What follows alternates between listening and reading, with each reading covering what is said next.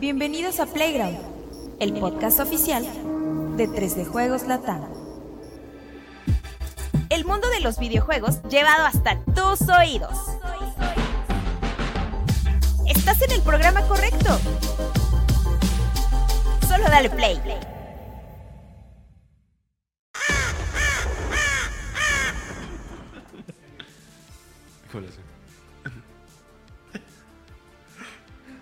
La noche de anoche. Un, Well, my friend.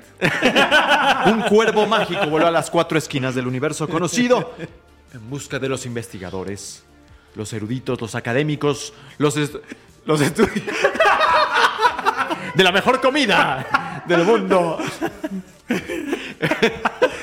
Visite directo Pero solo encontró.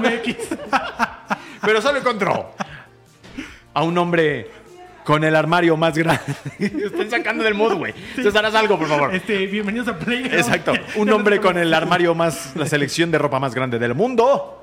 El buen Juanem. ¿Cómo estás, Juanemcito? Había que vestir elegantes esta semana. Exacto. Semana de Pokémon. Exactamente. Encontró también a una persona que hoy comió Kentucky Fried Chicken. Sí, qué rico. ¿Será el fan más grande de Kentucky Fried Chicken, mi buen? eh, ¿Sí? No, creo. Pero sí te gusta Pero mucho. sí soy de los que hay. No hay tantos. ¿Ya son pocos? Pues creo- casi siempre que preguntamos en la cocina, no siempre salen otras marcas, ¿no? Caray, caray, caray.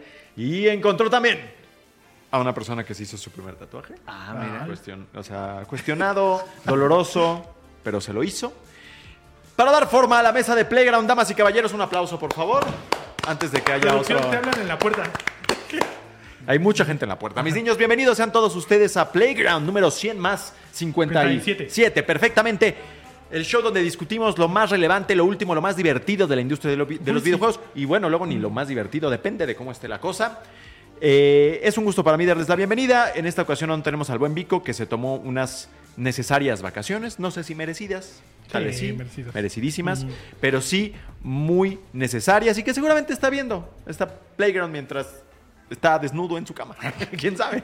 Sí, porque ha andado muy activo por ahí. No, no Sí. se ha alejado mucho. Sí, Vico, ya descansa, cabrón. Deja de estar preguntando por las juntas, güey. Deja de, vete a descansar. Ya, ok, bueno. A Cesarito. luchar por la democracia. Exacto, a luchar por la democracia, a recuperar a Malev- Malevion Creek. Sí, porque ya lo perdimos. Lo perdimos, efectivamente. ¿Cómo estás, Cesarín? Bien, feliz. ¿Cómo te trata la vida? Tranquilo, feliz. Tranquilo, feliz. Perfecto. Oye, fue semana de Pokémon. ¿Cómo no van a estar felices? Sí, de hecho eso me tiene bastante tranquilo, aunque nervioso porque podría llegar el momento de ver ese juego ya Estoy en tranquilo, Switch pero nervioso. y después decir, chale, otra vez la regaron. Pero esperemos que no. Ok, y mi buen Juanemcito Pues también lo vamos a ver en, en Switch 2. Este es el ítem número 98 diagonal C. Diagonal C. Que yo no había visto en el último año y siete meses. Es que creo que esa no la había traído a la oficina. Nada más me la puse cuando la compré. Pobre. Edith, güey. Debe ser guardado. como un espacio así para su ropa. y todo este cuarto para ropa de, de Juanemcito. Bueno, ¿quién quiere ser el primero en meter? Muchas gracias a Dianita también. Que A nos- Alexito. a Pingu, que pues ya es parte del- de los muebles de la oficina, porque ha estado trabajando tan duro. Eh, ¿Quién quiere ser el primero que va a meter su sacrosanta mano Voy, voy. en la tómbola de los espíritus? Y sape al bico. Al Vico, pa. ¿Tendrá rayaditas sus nachitas, mi Vico? Sí, yo creo que sí. Pero qué se. Cuéntanos, mi Vico, ¿qué, es, qué, qué te has rayado en las nachitas? Tiene ahí una cabra, yo creo. ¿O qué te gustaría? ¿Quién sabe? Ha de doler. No sé si en la nachita sí, duele Sí, sí especialmente. es sensible, ¿no? Yo creo, quién sabe. Pero bueno, Bueno, a ver, Vico, sape ahí. A ver, salió.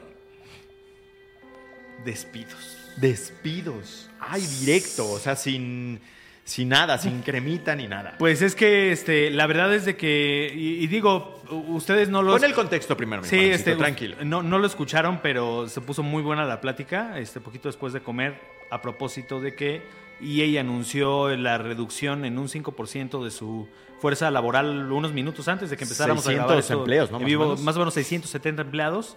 Esta semana PlayStation también anunció 900 despidos, el cierre de London Studio que fue Ajá. Fue un estudio que ni siquiera nos dejó un juego de esta generación, un, un estudio que estaba muy enfocado a juegos de realidad virtual. La generación pasada se dedicaron por completo a eso. Y este y pues ya. pues, Ya habíamos tenido fueron. antes 1900 de los muchachos de Xbox quienes tuvieron que reajustar. Así es. Exactamente. Así es. Hemos tenido como 2000 o 1500 de Embracer Group. Eh, Riot Games. Epic Games tuvo 900 Epic el año Games, pasado. Sega of America también este año. Así Este, que la industria está, pasando por un momento de crisis. Entendida como transformación y entendida también como algo incómodo que... Como cuando te sientas con la pierna cruzada y... ¡ah! Así. Así está la industria ahorita. O sea, mucho despido, mucha cosa... Pues muy fea, porque la verdad es que estaba leyendo unas historias ayer a partir de lo de London Studio. Oye, gente que pues vive en Inglaterra pero tenían visa de trabajo, un desarrollador turco. Y dice, güey, ¿ahora qué hago, cabrón? Y mi esposa también pierde su visa si yo me quedo sin trabajo. Que probablemente tienen un periodo de gracia por ahí, pero de mientras has de estar con los aquí, aquí los has de traer, cabrón. Porque el mía- Y hoy leí otro que decía, pues voy a ser papá, entonces estoy un poco nervioso. ¿No? Entonces, el factor humano ahí es el que está perdiendo muchísimo y la industria está metida en una situación bien difícil. ¿Qué está pasando, mi buen Cesarín? ¿Qué? Te iba a decir Vico, güey. por el lugar, por el lugar, seguramente.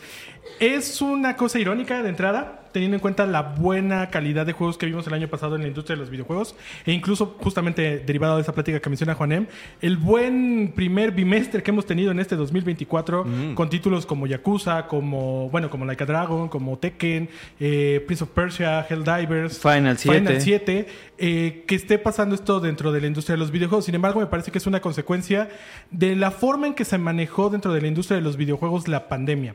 Creo que no se ha podido reparar esta cuestión en la que definitivamente hubo un auge de videojugadores dentro de ese periodo de tiempo, porque todos estaban en sus casas, ¿no? Porque no había otras formas de entretenimiento tan ágiles como los videojuegos, ¿no? Porque estaban las películas, estaba la música, la lectura, pero todo eso de, en algún momento se volvió muy monótono. Creo que los videojuegos ayudaron a que la interacción social se mantuviera viva con cosas como Animal Crossing o Fortnite y que hubiera historias nuevas en un periodo de tiempo donde la gente podía hacer un gasto fuerte, pero que le duraba dos, tres meses. Por ejemplo, el mismo Final Fantasy VII, yo recuerdo que lo compré cuando salió, en abril 10, abril algo así, y lo acabé por junio. Entonces, un juego que te costaba 1.700 pesos te duraba para tres meses.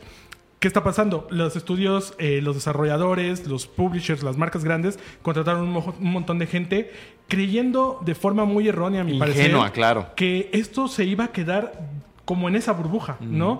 Para, independientemente de cómo se controló la pandemia en diferentes partes del mundo, me parecía, como tú dices, muy, me parece muy ingenuo en ese momento pensar que eso se iba a mantener. El ritmo de gente llegando a la industria de los videojuegos, el nivel de compras, el nivel de compras dentro de los propios videojuegos, el ritmo en que se estaba moviendo la industria con lanzamientos, con anuncios. Y eso es algo que no han podido, yo lo veo como una primera cosa que no pudieron controlar y que ahorita está derivando en esta parte de los despidos. ¿Por qué? Porque las ventas de los videojuegos en realidad no les fue tan mal el año pasado, ¿no? O sea, estamos hablando de que incluso hasta Zelda, que no es un juego que históricamente haya vendido de forma extraordinaria, le fue muy bien el año pasado. Ya ni se hable de Breath of the Wild, que sigue manteniendo una muy buena racha. Pero en este punto ya hay mucha gente trabajando en juegos que no les están generando, evidentemente, la misma cantidad de ingresos. Yo creo que ese es el principal factor que tiene ahorita la industria de los videojuegos en contra, que no supieron medir ese nivel de éxito, que no lo controlaron y que ingenuamente creyeron que se iba a mantener así durante mucho tiempo. ¿No crees también tú, Juanem, que a veces sean capaces? Yo sí lo creo, que es como de sabemos que este nivel de, de vacas gordas y de abundancia no se va a mantener, pero de mientras, pues contratamos y cuando ya no se pueda, pues los corremos. No, además este, hay que considerar Porque, de algún paréntesis, por ahí vimos y que causó bastante polémica al buen Jim Ryan antes de despedirse de cinco días antes. Cinco días antes de que London Studios fuera cerrado, acudió él a que lo despidieran felizmente ahí en el estudio. Seguramente ya sabía. Seguramente ya sabía que iba a cerrar. Y pues apapáchenme, yo ya me voy. Y a los cinco días vámonos, güey. O sea, llevo. ¿Cómo ha de haber sido estar en esa reunión, cabrón? O no sé cuál es el carácter que ellos tengan, porque también es cierto que no es su primer rodeo de la mayoría. Como para ir a una reunión de ese tipo, pasártela bien y saber que van a perder su empleo en cinco días todos los que están ahí, ¿no, güey? Y por ahí había, creo que también fotos, ya no me acuerdo si era Herman Holst o algo que estaban ahí surfeando también. ¿Qué digo? También tiene que seguir su vida, ¿no? Pues ni modo. Pero, este... Yo creo que sí saben ellos que, que- que- que van a tener que hacer este tipo de cosas, pero pues luego les vale, cabrón. Y, y gran golpe ahí para la, para la industria británica de, eh, en, del lado de PlayStation, porque recordemos que Eh, Psygnosis, que se convirtió en Liverpool Studio, fue uno de los primeros en caer. Ellos hacían Wipeout, muerto ya. Este, después, ahorita London Studio, eh, eh, acabado. Media Molecule, a pesar de que es un estudio chiquititito, el año pasado fue cuando a ellos les tocó sufrir un montón de cosas, incluyendo detener el soporte a Dreams.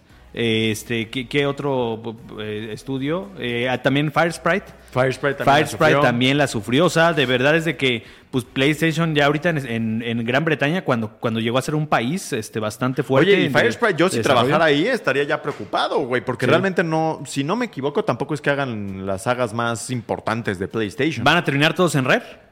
Yo Ajá, creo. que de o hecho- en Codemasters, que son otros, eh, Sumo Digital, que son este, que, otras productoras allá. Ajá. Entonces, eh, sí, e- ese es un factor el que mencionaba muy bien Cesarito. No puedes como que encontrar una explicación completa para lo que está ocurriendo, pero un muy buen factor desde mi perspectiva, o un factor bastante razonable que explica esto, es el crecimiento desmedido. Y el otro es uno bien interesante que el buen Phil Spencer ya había expuesto, que en su momento yo también llegué a decir, ay, sí, o sea, bueno, pues cualquier choro es válido para salir de la- del apuro. Pero no, por ahí leí también a Matt Piscatella, que es un analista financiero que también hablaba de eso y decía, y mostraba gráficas. La venta de consolas se ha estancado a lo largo de los últimos tres o cuatro años, por lo menos en Estados Unidos, y es probable que en el resto del mundo siga el mismo patrón. Entonces, como decía Phil Spencer, o sea, ya no tienes a quién más venderle los juegos dentro del ecosistema tradicional que es la consola, que es el aparato. Por eso Xbox está vendiendo ahora en PlayStation y en Switch, por eso PlayStation ahora va a vender más en PC y eventualmente en una de esas hasta Puede se va- llegar a consolas. y cada quien esté vendiendo por todos lados. Estamos teniendo como que la industria está un poquito estancada en cuanto a crecimiento y hay un muy buen artículo, bueno, no es muy bueno porque yo lo haya escrito, sino que sí creo que quedó interesante, eh, donde ah, exactamente eh, habla acerca de cómo es que eh, esta- el, el sector de las consolas se ha estancado también porque muchos de los jugadores que antes quizá ahorraban para comprarse esa consola ahora prefieren jugar en su teléfono Sí. y ya no comprar esa consola. Y además de eso, este, una teoría que yo ponía sobre la mesa hace un ratito que estábamos platicando del tema entre nosotros, es de que también ha cambiado mucho la manera en la que consumimos eh, videojuegos. Eh, desde, me acuerdo que desde cuando estaba terminando la, la generación pasada, eh, vimos cómo PlayStation hizo por ahí un cambio de, de estrategia en el que dijeron, ok, mientras le apostábamos todo a estas megaproducciones para un jugador, ya vimos que, o sea, sí están bien chidos, todo el mundo los alaba, eh, están en Los 90 en premios. Metacritic, los premios, todo, pero a nivel negocio, no es negocio hacer este, esos juegos. Eh, y además de eso, este, los juegos actualmente también compiten por tu tiempo.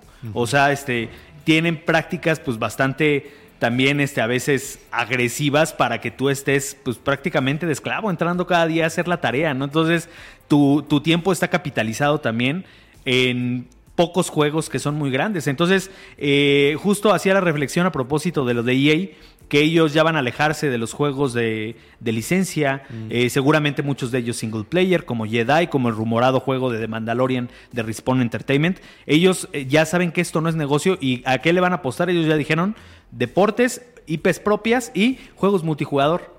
Entonces, eh, este, pues PlayStation ya ellos habían dicho que también iban para allá y de alguna manera incluso lanzar estos Ubisoft servicios está nuevos. más que yéndose para allá. O sea, Assassin's Creed, esta semana también salió el reporte de Tom, Hen- de Tom Henderson de Inside- Insider Gaming que decía cómo iba a funcionar Infinity. Va a ser una plataforma al estilo Fortnite donde vivan varias experiencias de Assassin's Creed, tanto single como multiplayer. ¿no? Órale. Entonces, este, eh, tal pareciera que todos los publishers los- lo que están haciendo es teniendo esta plataforma gigantesca a la Fortnite eh, donde tengas atado al jugador de alguna manera con muchas experiencias. Te digo, tenemos del lado de Call of Duty, tenemos el universo Warzone. donde vive Warzone, donde vive el- la entrega de Call of Duty de cada año, el multijugador, o sea, pero todo ya vive en una burbuja, incluso en su propio cliente. Ubisoft con su Assassin's Creed, Epic Games con su con Fortnite. su Fortnite, y yo creo que todos poco a poquito. sí, sí, Electronic Arts con su FIFA. Bueno, con, su- con EA con, EA con- Sports. con, este, el EA FC. Sports, o sea, que es lo FC. que les está este, funcionando y cada uno para, exacto, va a convertirse Pero casi casi como que todo se está construyendo, eh, todo se está construyendo alrededor de un solo servicio que es el que te está eh, capitalizando el tiempo de los jugadores. y Take El Two con Grand Theft Auto Online. y cortas todo lo que está alrededor que no es que no genere negocio, pero no es no son las ganancias que esperan pues estas empresas que siempre están en un modelo de ganar más, ganar más, ganar más, o sea, donde cualquier este, caída para abajo es fracaso, ¿no? Exacto. Eso es lo que está ocurriendo en la industria, mis niños, y es una situación muy extraña y, triste y que supone además, eh, pues nuevas formas de desarrollar juegos. Hablabas tú hace, un- unos momentos de, de Helldivers como un ejemplo de sustentabilidad, tal vez, ¿no? Títulos más simples, más baratos. Eh, que Efectivos. y efectivos en vez de estas entregas AAA gigantescas, gigantescas a las que nos hemos acostumbrado. Y hay que darle su crédito a quien lo merece, que es Sean Layden. Sean Layden fue el primero en hablar de esto hace como cinco años. Dijo, el negocio del juego AAA grande, como lo conocemos, y del que él fue parte por muchos, muchos años, ya no es sustentable. Ya no es sustentable. Y bueno, ahora a cinco años de esas declaraciones, o cuatro más o menos, ¿no? Ya no sé cuánto tiempo tiene que él ya no está ahí, tres, no sé. Eh, pues estamos viendo que tenía razón. ¿Y qué es, por ejemplo, lo que hace un Nintendo? O sea, sí son, Exacto. son exclusivas, pero son juegos de una escala Son de un pequeña. presupuesto mucho menor del que tiene un Totalmente de por acuerdo. ejemplo, un Starfield, y generan mucho más dinero que el que hacen justamente este par de juegos, ¿no? Yo creo que si bien fue Sean Layden el que lo dijo, el que lo materializó por completo es Nintendo. Nintendo hubo un punto dentro de la industria de los videojuegos en el que dijo, yo no puedo seguir compitiendo con Xbox y con PlayStation, no puedo seguir mejorando mi nueva consola a niveles técnicos porque no tengo el dinero ni la tecnología, voy a irme por la parte de la jugabilidad, por la parte de la innovación. De ahí viene el Wii, de ahí viene el Nintendo 10. Consolas que se quedan muy atrás de lo que en su momento eran Play 3 y 360, incluso el mismo PSP y el PlayStation Vita, y lo logran de forma extraordinaria. Lo vuelven a intentar con Wii U, es ahí un, un pequeño conflicto que tienen en donde no les funciona nada, pero de nueva cuenta, ahí lo que hace Nintendo es lo que están haciendo muchas de estas compañías, diversificar sus negocios. Ya no me alcanza a mí solamente para desarrollar juegos, le voy a dar el nuevo Super Smash Bros. a Bandai Namco. Y ellos se aventaron prácticamente todo el paquete de Super Smash Bros. Le voy a dar mis licencias a Universal para que abra un parque de diversiones. Voy a Voy a empezar hacer a, sacar mis juegos en dispositivos móviles, voy a hacer películas. Les vuelve a ir bien. Ahora tienen un problema con Switch porque creo que hay un problema en el sentido de cómo vamos a hacer la siguiente consola. Exacto. Pero que no lo quieren dejar. Perdón, pero Switch 1 es una consola que ha materializado muy bien esta idea que dice Leiden, que son juegos chiquitos. Por más increíble que sea Breath of the Wild o Tears of the Kingdom, juntos no creo que hayan, que hayan costado lo que costó un Spider-Man 2, por ejemplo, Exacto. ¿no? Que de entrada es pagar la licencia y el desarrollo y que se vea en 4K a 120 cuadros por segundo no es una cosa barata. Y también algo que mencionamos mucho el año pasado. Si tuvimos grandes lanzamientos durante 2023 es porque muchos de esos juegos en realidad estaban como estancados entre la pandemia y el cambio generacional. Explotaron casi todos al mismo tiempo en 2023, pero eso vamos a ver qué tanto le cuesta a la industria y ya lo empezamos a ver, ¿no? No se puede quizá seguir pagando la sustentabilidad de estos desarrolladores, porque por ejemplo Insomniac perdió gente durante esta semana, porque los juegos que hicieron a gran escala no están dando los mismos resultados que ellos esperaban, ¿no? Eh, PlayStation reportó hace apenas una semana, semana y media, bueno, Sony, que PlayStation no alcanzó sus metas de venta de PlayStation 5 y que los márgenes de ganancia son de apenas 6%, que no es suficiente. Por aquí dice, a, a propósito de tu análisis, el DK Dames, ¿ok? Es que... Sí, podría... No sé. Exacto, no sé. Dice, ¿no se vició el jugar videojuegos? Dice, ahora forzamos al mercado a darnos triple A, cuádruple A, eh, ¿qué más dice por ahí? Ahora con artistas capturando movimientos, siendo rostro de ellos, gráficos detallados, experiencia visual cinematográfica, interfaz multiplayer, etcétera. ¿Cuál es el costo de competir? Por otro lado, Nintendo vende juegos caros, ingeniosos, reciclados, pero no he escuchado despidos o reingeniería administrativa que demande reducir empleos al respecto. Estamos en tiempos grises en la industria. Entonces es lo que decías, o sea, el costo de estar a la vanguardia es más del que la industria está dispuesto o está en posibilidades de pagar ahora. Y Nintendo nuevamente se alza como el gran visionario, no de ahora, sino de mucho tiempo atrás, que está siendo mucho más económico en su forma de hacer videojuegos. Ahora la pregunta es, ¿qué depara este futuro a sagas como The Last of Us, a God of War, a Horizon, que por cierto se sabía que ya estaban preparando por ahí algo multiplayer? Y que de- no lo está haciendo, no lo está haciendo guerrilla. No lo está Lo haciendo haciendo, este, lo están haciendo en Corea. Eh, ¿Qué le depara al videojuego? ¿Qué le depara este futuro a, a juegos de historia que sí tienen un lugar en la industria? Que, ah, bueno, pero Halo ya medio que Pero servicio. Fíjate que es probable que ahí nos hemos preguntado mucho, sobre todo Vico, que no está ahorita, ¿qué pedo con Gears of War? Perdón por la palabra, se me fue. ¿Qué onda con Gears of War? ¿Qué- ¿No? qué qué Gears of War? flatulencia? ¿Qué está pasando con Gears of War? Pues probablemente Microsoft también se dio cuenta de que estos juegos ya no los podía este, invertir de la misma forma que lo estaba haciendo antes y por eso están en el congelador. ¿No? Porque no, no tiene ni tiempo, ni personas, y quizás ni dinero. Por eso mejor le prefirió invertir a cosas que ya existían, como eh, y Activision Blizzard, en vez de darle dinero del bueno a franquicias que ya vio que no estaban siendo rentables y que le estaban costando muchísimo dinero, ¿no? Entonces, probablemente después de Nintendo el que se dio cuenta fue Xbox, y ese es podría ser la razón por la que estos juegos no han salido. PlayStation es el que apenas lo está descubriendo. Incluso el mismo creador de The Last of Us, Neil Druckmann. Sí, sí, ya es dijo cierto. esta semana, ¿no? Que es una cosa agotadora desarrollar esos juegos. De, Y Todd Howard ya también lo había dicho, ¿eh? Ajá. Que también ya son veteranos. O Sí, sea, también no Posiblemente como- se despida con The Last of Us este, parte, parte 3. 3. Y aún así, yo creo que va a ser un juego que va a tardar mucho tiempo en salir por el dinero, por los recursos.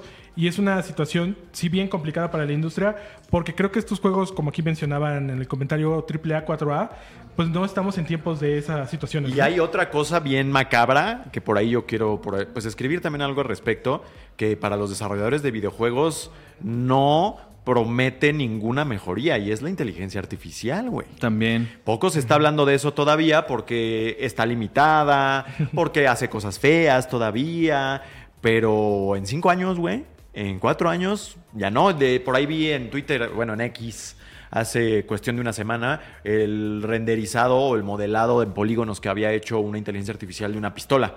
Y todos los que le veían eso, e- el post era... "Ja, esto es lo que nos va a reemplazar y era una pistola hecha como con un millón de polígonos y era Mm. como muy poco eficiente. Es como, sí, ahorita, güey. Claro, en pero cuatro años ya no, güey. ¿Viste esta, esta no, herramienta del, del text to video? Que, cómo funcionaba hace unos años con Hace un Will y Smith así medio, güey. horrible. Es, ni siquiera es tres años, es como hace un año y y medio. actualmente da miedo lo que puede hacer eso. Ubisoft Entonces- ya lo estaba usando con, no recuerdo cuál era el nombre, pero desde hace Ay, como año y medio ¿Tú anunciaron- crees que solo Ubisoft? No, o sea, sí. de, de hecho, el mismo Foam Stars, este que ahorita digo, pues a, a lo mejor fracasó. eh, Está hecho con inteligencia Igual, sí, eh, no, es- tiene, tiene elementos de Es inteligencia una reflexión interesante porque de momento... Nadie lo va a aceptar, pero lo están Estamos haciendo. hablando en este momento de que ya no es sustentable hacer estos juegos con el modelo mm, tradicional de hacerlos, con personas. En 10 años igual pueda volver un God of War Ragnarok 7. Bueno, no sería Ragnarok, sería otra cosa. Que ya sea, se sea como este juego lineal y con historia y todo, pero hecho 50% por inteligencia artificial, que es tristísimo. Pero a las empresas no les va a importar, güey. Lo que les va a importar es que sea barato y que venda, ¿no? Y que venda. Entonces, yo no veo, porque eso no va a dar marcha atrás. O sea, eso no se va a frenar, eso va a seguir creciendo. Entonces, para los desarrolladores de videojuegos, los artistas, los diseñadores y hasta los propios escritores de juegos, es un panorama bien, bien feo el que se viene en los próximos años, porque no veo por dónde vuelva a haber ese espacio donde quepan con la misma abundancia, entre comillas, que habían tenido. Yo creo que con la misma abundancia no, pero sí hay un espacio, y lo mencionaban ya aquí en los comentarios, no solamente con Nintendo, pues con los juegos independientes. Mm, exacto. ¿no? Estos estudios chiquitos que están desarrollando experiencias tal cual chiquitas, pero innovadoras en gameplay, o que igual no son tan innovadoras, pero cuestan menos y pueden ser más redituables Dave para el the propio Diver. estudio. Pues yo creo que ese es el punto en el que vamos a empezar a ver mucho de este éxodo que en algún momento vimos justamente, por ejemplo, con el creador de Mega Man. eh, Con este Inafune. Inafune, que de repente se fue de Capcom y hizo su juego ahí como en Kickstarter. Como que ese tipo de movimientos yo creo que son los que se van a estar dando un poquito en consecuencia positiva de algún modo, porque pues no es que sea tan bueno que te dejen de pagar de forma tradicional y que tengas que ir buscarle tú, pero que vamos a encontrar un mejor punto de innovación. Yo creo que ese sería el bastión que, que va a hacer frente a esta cuestión de, por ejemplo, lo ponías ahorita tú de la inteligencia artificial, porque tampoco creo que ese sea el futuro tal cual, pero creo que sí va a pasar para que veamos que esto no es lo que debe de pasar, ¿no? Así, todos van a caer ahí porque ahorita es muy fácil, es como una situación en la que puedes sustituir costos por algo que te va a hacer prácticamente todo el trabajo, vamos a ver los resultados y yo creo que ahí va a ser el jugador que va a decir, ¿sabes qué? Esto no me gusta, que estuvo hecho con inteligencia artificial y se van a quedar quizá con estos jueguitos más chiquitos. Pues muchos de los recortes, digo, lejos de la parte creativa, que la parte creativa puede impactar directamente en generación de imagen, en generación de, de- de guiones para personajes Para y todo NPCs, eso. Además de todo eso, por ejemplo, ahorita están eh, despidiendo a mucha gente que tiene que ver con los departamentos de eh, Juegos soporte, físicos, ah, ajá, este, juegos físicos, soporte, comunidad, Relaciones públicas. eh, relaciones públicas, o sea, eh, y también ahí quién sabe en estas, en, en estas áreas que tanto pueda este, sustituirse por, por bots. Sí. Yo cuando estudiaba la así. licenciatura me acuerdo que decía, no sé si te lo llegaron a decir a ti, pero en comunicación te decían, no trabajan en R en, en comunicación interna, Ajá. porque cuando hay recortes es la primera área que se va. Ah, bueno. Entonces ya eso es viejo, o sea, ese, esa como que mm, como ley de la vida corporativa, ¿no? Pero sí, Sí, pues es una situación muy difícil la que se está viviendo en la industria, sobre todo para los desarrolladores, pero sí una transformación general también la que yo no sé si estaríamos ante una transformación de la escala que vimos en el 83. Pues fíjate que se parece mucho en el sentido de cómo empiezan a recortar presupuestos, cómo empiezan cómo hay una gran cantidad de juegos en el mercado, pero no todos están rindiendo como deberían de rendir. Yo creo que eso es lo que le pasó a la industria eh, a principios de los años 80 y lo que tiene que haber es, bueno, lo que pasó en ese momento fue una regulación de los videojuegos, ¿no? De que Nintendo empezó a poner más peros para que tú pudieras sacar cualquier videojuego en su consola. el estándar de un calidad. estándar güey. de calidad, ¿no? Entonces yo creo que sí podríamos El sellito de. Nintendo, güey. Ese fue lo que levantó un poco a la industria en aquel entonces. Una época, mis niños, inmemorial. Eso y juegos pues, grandes y que a la gente le gustaron. Sí, ¿no? era la época en la que salían juegos hasta en el cereal y que eso empezó a, digamos, a, pro- a prostituir el- en el sentido de la calidad. La calidad se empezó a ver comprometida. Es la época del juego de E.T., por ejemplo, ¿no? Juegos que se hacían en seis meses y que la industria estuvo a punto del colapso. Pero llegó Nintendo y trajo su sellito de calidad y eso revirtió lo que parecía ser la perdición de los videojuegos en aquel entonces. Ahorita estamos viendo una transformación de otro tipo. Los juegos no van a desaparecer, pero sí parece que sí ya es la, el- la revuelta de los juegos como servicio. Es, es que están mutando, o sea, la gente actualmente eh, busca otras maneras de entretenerse. Eh, me, me viene mucho a la mente eh, algo de lo que yo me resistí por mucho tiempo y que ahorita ya estoy bien, bien clavado, que es Fortnite. Este, Fortnite, de alguna manera, es eh, lo que describía Ready Player One. Es ese universo donde, donde Vive todo. Vive todo, vive todo y donde la gente se mete a jugar, pero también a muchas formas de convivir de otras maneras, ¿no? O sea, este, están los modos creativos donde hay un montón de cosas ahí bien raras. Y digo, y también lo tiene, por ejemplo, otra plataforma gigantesca como Roblox. ¿Por qué? claro. ¿Por qué, por ejemplo, ahorita Disney? Este. Se, va, se fue por completo con Epic Games. Este, Porque Lego también, digo, ahorita el, el caso de Lego Fortnite fue como de un, eh, un éxito súper súbito y luego una caída también así Fue que- llamarada de petate, güey. Fue, fue como una llamada de petate, pero de todos modos, o sea, vive en este lugar donde está toda la gente, ¿no? Entonces, de alguna manera creo que también como que la gente, y, vuelvo a lo mismo, como que se está con- concentrando en grandes burbujas que consumen todo tu tiempo en lugar de, este, pues, picar otras cosas este, chiquitas. A propósito ¿no? de lo que estás diciendo, me viene a la mente el proyecto que en una de esas hemos descartado o menospreciado o ignorado de Leslie Benzies, eh, quien fuera la mente Ah, creativa de ujú. Rockstar. Que es un juego creativo. Es Everywhere, creo que se llama, Eh, o algo por el estilo. sí, algo así. Y que parece ser que, que va a Es adoptar como un este Roblox modelo. para adultos, ¿no? Exactamente, donde dentro va a haber otros juegos y, y juegos de una escala tremenda. Y sí, lo presentó hace dos años en Gamescom, si no me equivoco, o en Summer Game Fest.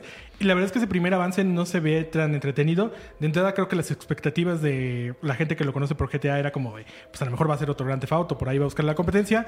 Pero parece que sí tiene ahí como, digo, pues sí es la- una de las mentes más creativas detrás de Grand Theft Auto. Tendría sentido que él sí esté apostando a algo que lo ve más sustentable dentro de la nueva realidad que van a enfrentar los videojuegos. Coincido totalmente con Juanem, esta cuestión de tener un hub para todas estas experiencias es mucho más sencillo que estar eh, pues debatiendo ahí qué juegas un ratito, qué juegas otro rato. Porque también la industria del, del entretenimiento ha sufrido un montón de cambios.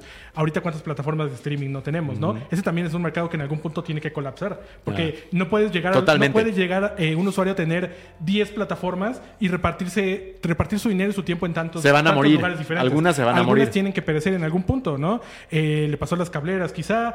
No sé, hay, el, el deporte también está buscando innovar porque estaba viendo lo que hizo NBA de que ahora van a tener una pantalla, bueno, presentaron una pantalla que cubre todo el campo para mantener a la gente más entretenida porque el deporte como tal ya no es suficiente. Entonces, estamos en un punto crítico, creo que dentro de la industria, en el que, como les decía hace rato con lo de la inteligencia artificial, creo que sí vamos a caer en un, un bache feo. Y de ahí la recuperación, al menos se ve que podría ser Sí, sí, interesante. sí. Puede ser. Te iba a comentar algo a propósito. Grand Theft Auto, güey. ¿Qué lugar va a ocupar Grand Theft Auto? Un proyecto que se empezó a concebir cuando la industria era muy distinta. Y que ahora, de, de su propia ecosistema, ha nacido la, la misma transformación de la industria, porque Grand Theft Auto Online acabó siendo el gran protagonista. De los juegos. De y está como en una posición parecida a la de Nintendo, que es, el ¿qué hago ahora? ¿Qué hago con la siguiente cosa que la gente está esperando de mí? Al propio GTA V le pasó, ni siquiera al GTA 6. GTA V, según los rumores que estuvimos viendo el año pasado y que coincidían con los rumores que se hicieron realidad en relación al lanzamiento del tráiler y otras filtraciones, GTA V sí tenía preparados contenidos, o bueno, estaban mapeados contenidos para un solo jugador. Pero fue tanto el éxito de Grand Theft Auto Online que Strauss Rockstar dijo, "Nah". no, no vamos a hacer más cosas en línea, más no vamos a hacer cosas para un solo jugador, alimentemos el online hasta donde pudieron. Y justamente lo comentábamos hace rato. Eh, Nintendo también tiene una consola súper exitosa que la siguiente cosa que vayan a presentar es como de necesitamos cumplir esas Qué expectativas. terror, cabrón. ¿No? Y la verdad, y no como para sonar como ave de mal agüero, pero creo que va a ser muy difícil cumplir las expectativas de ambos. Y no porque las consolas o el juego no lo cumplan tal cual por errores de las compañías, sino porque la gente está esperando tanto que les va a pasar lo que le está pasando a Marvel. Llegó Endgame, fue la cosa más grande de la industria cinematográfica. El peak. El punto más alto. Y las siguientes cosas, aunque creo que intentaron tener un camino diferente para justamente no eh, abrumar a la gente con estos crossovers, no funcionaron. Y no han encontrado la forma en que funcionen. Y no es tanto yo, creo, culpa de, los, de las producciones como tal de Marvel, sino de que la gente en realidad está esperando ese evento otra vez magnífico, gigantesco, que todo el mundo hable. Y eso es lo que creo que podrían enfrentar tanto GTA 6 como Nintendo Switch Lo 2. comentaba en su momento, creo que John Lineman se llama, los de Digital Foundry. Así es. Hace como año y medio. Decía que Nintendo estaba en una encrucijada y sin solución. Porque en su ADN está la innovación. No, como que no dar continuidad siempre a la misma fórmula. Pero el éxito del Switch ha sido tan, tan Abrumador. Tan aplastante. Es la consola más vendida de la historia en Exacto, Japón. exacto. Imagínate. Que con el siguiente Switch, no necesariamente la solución es hacer algo que rompa esquemas. Porque este esquema te funcionó demasiado bien, güey. Entonces la gente espera algo que rompa esquemas e innove y todo, pero al mismo tiempo que sea lo mismo, güey. Porque es va lo a que ser, va a ser un Steam Deck.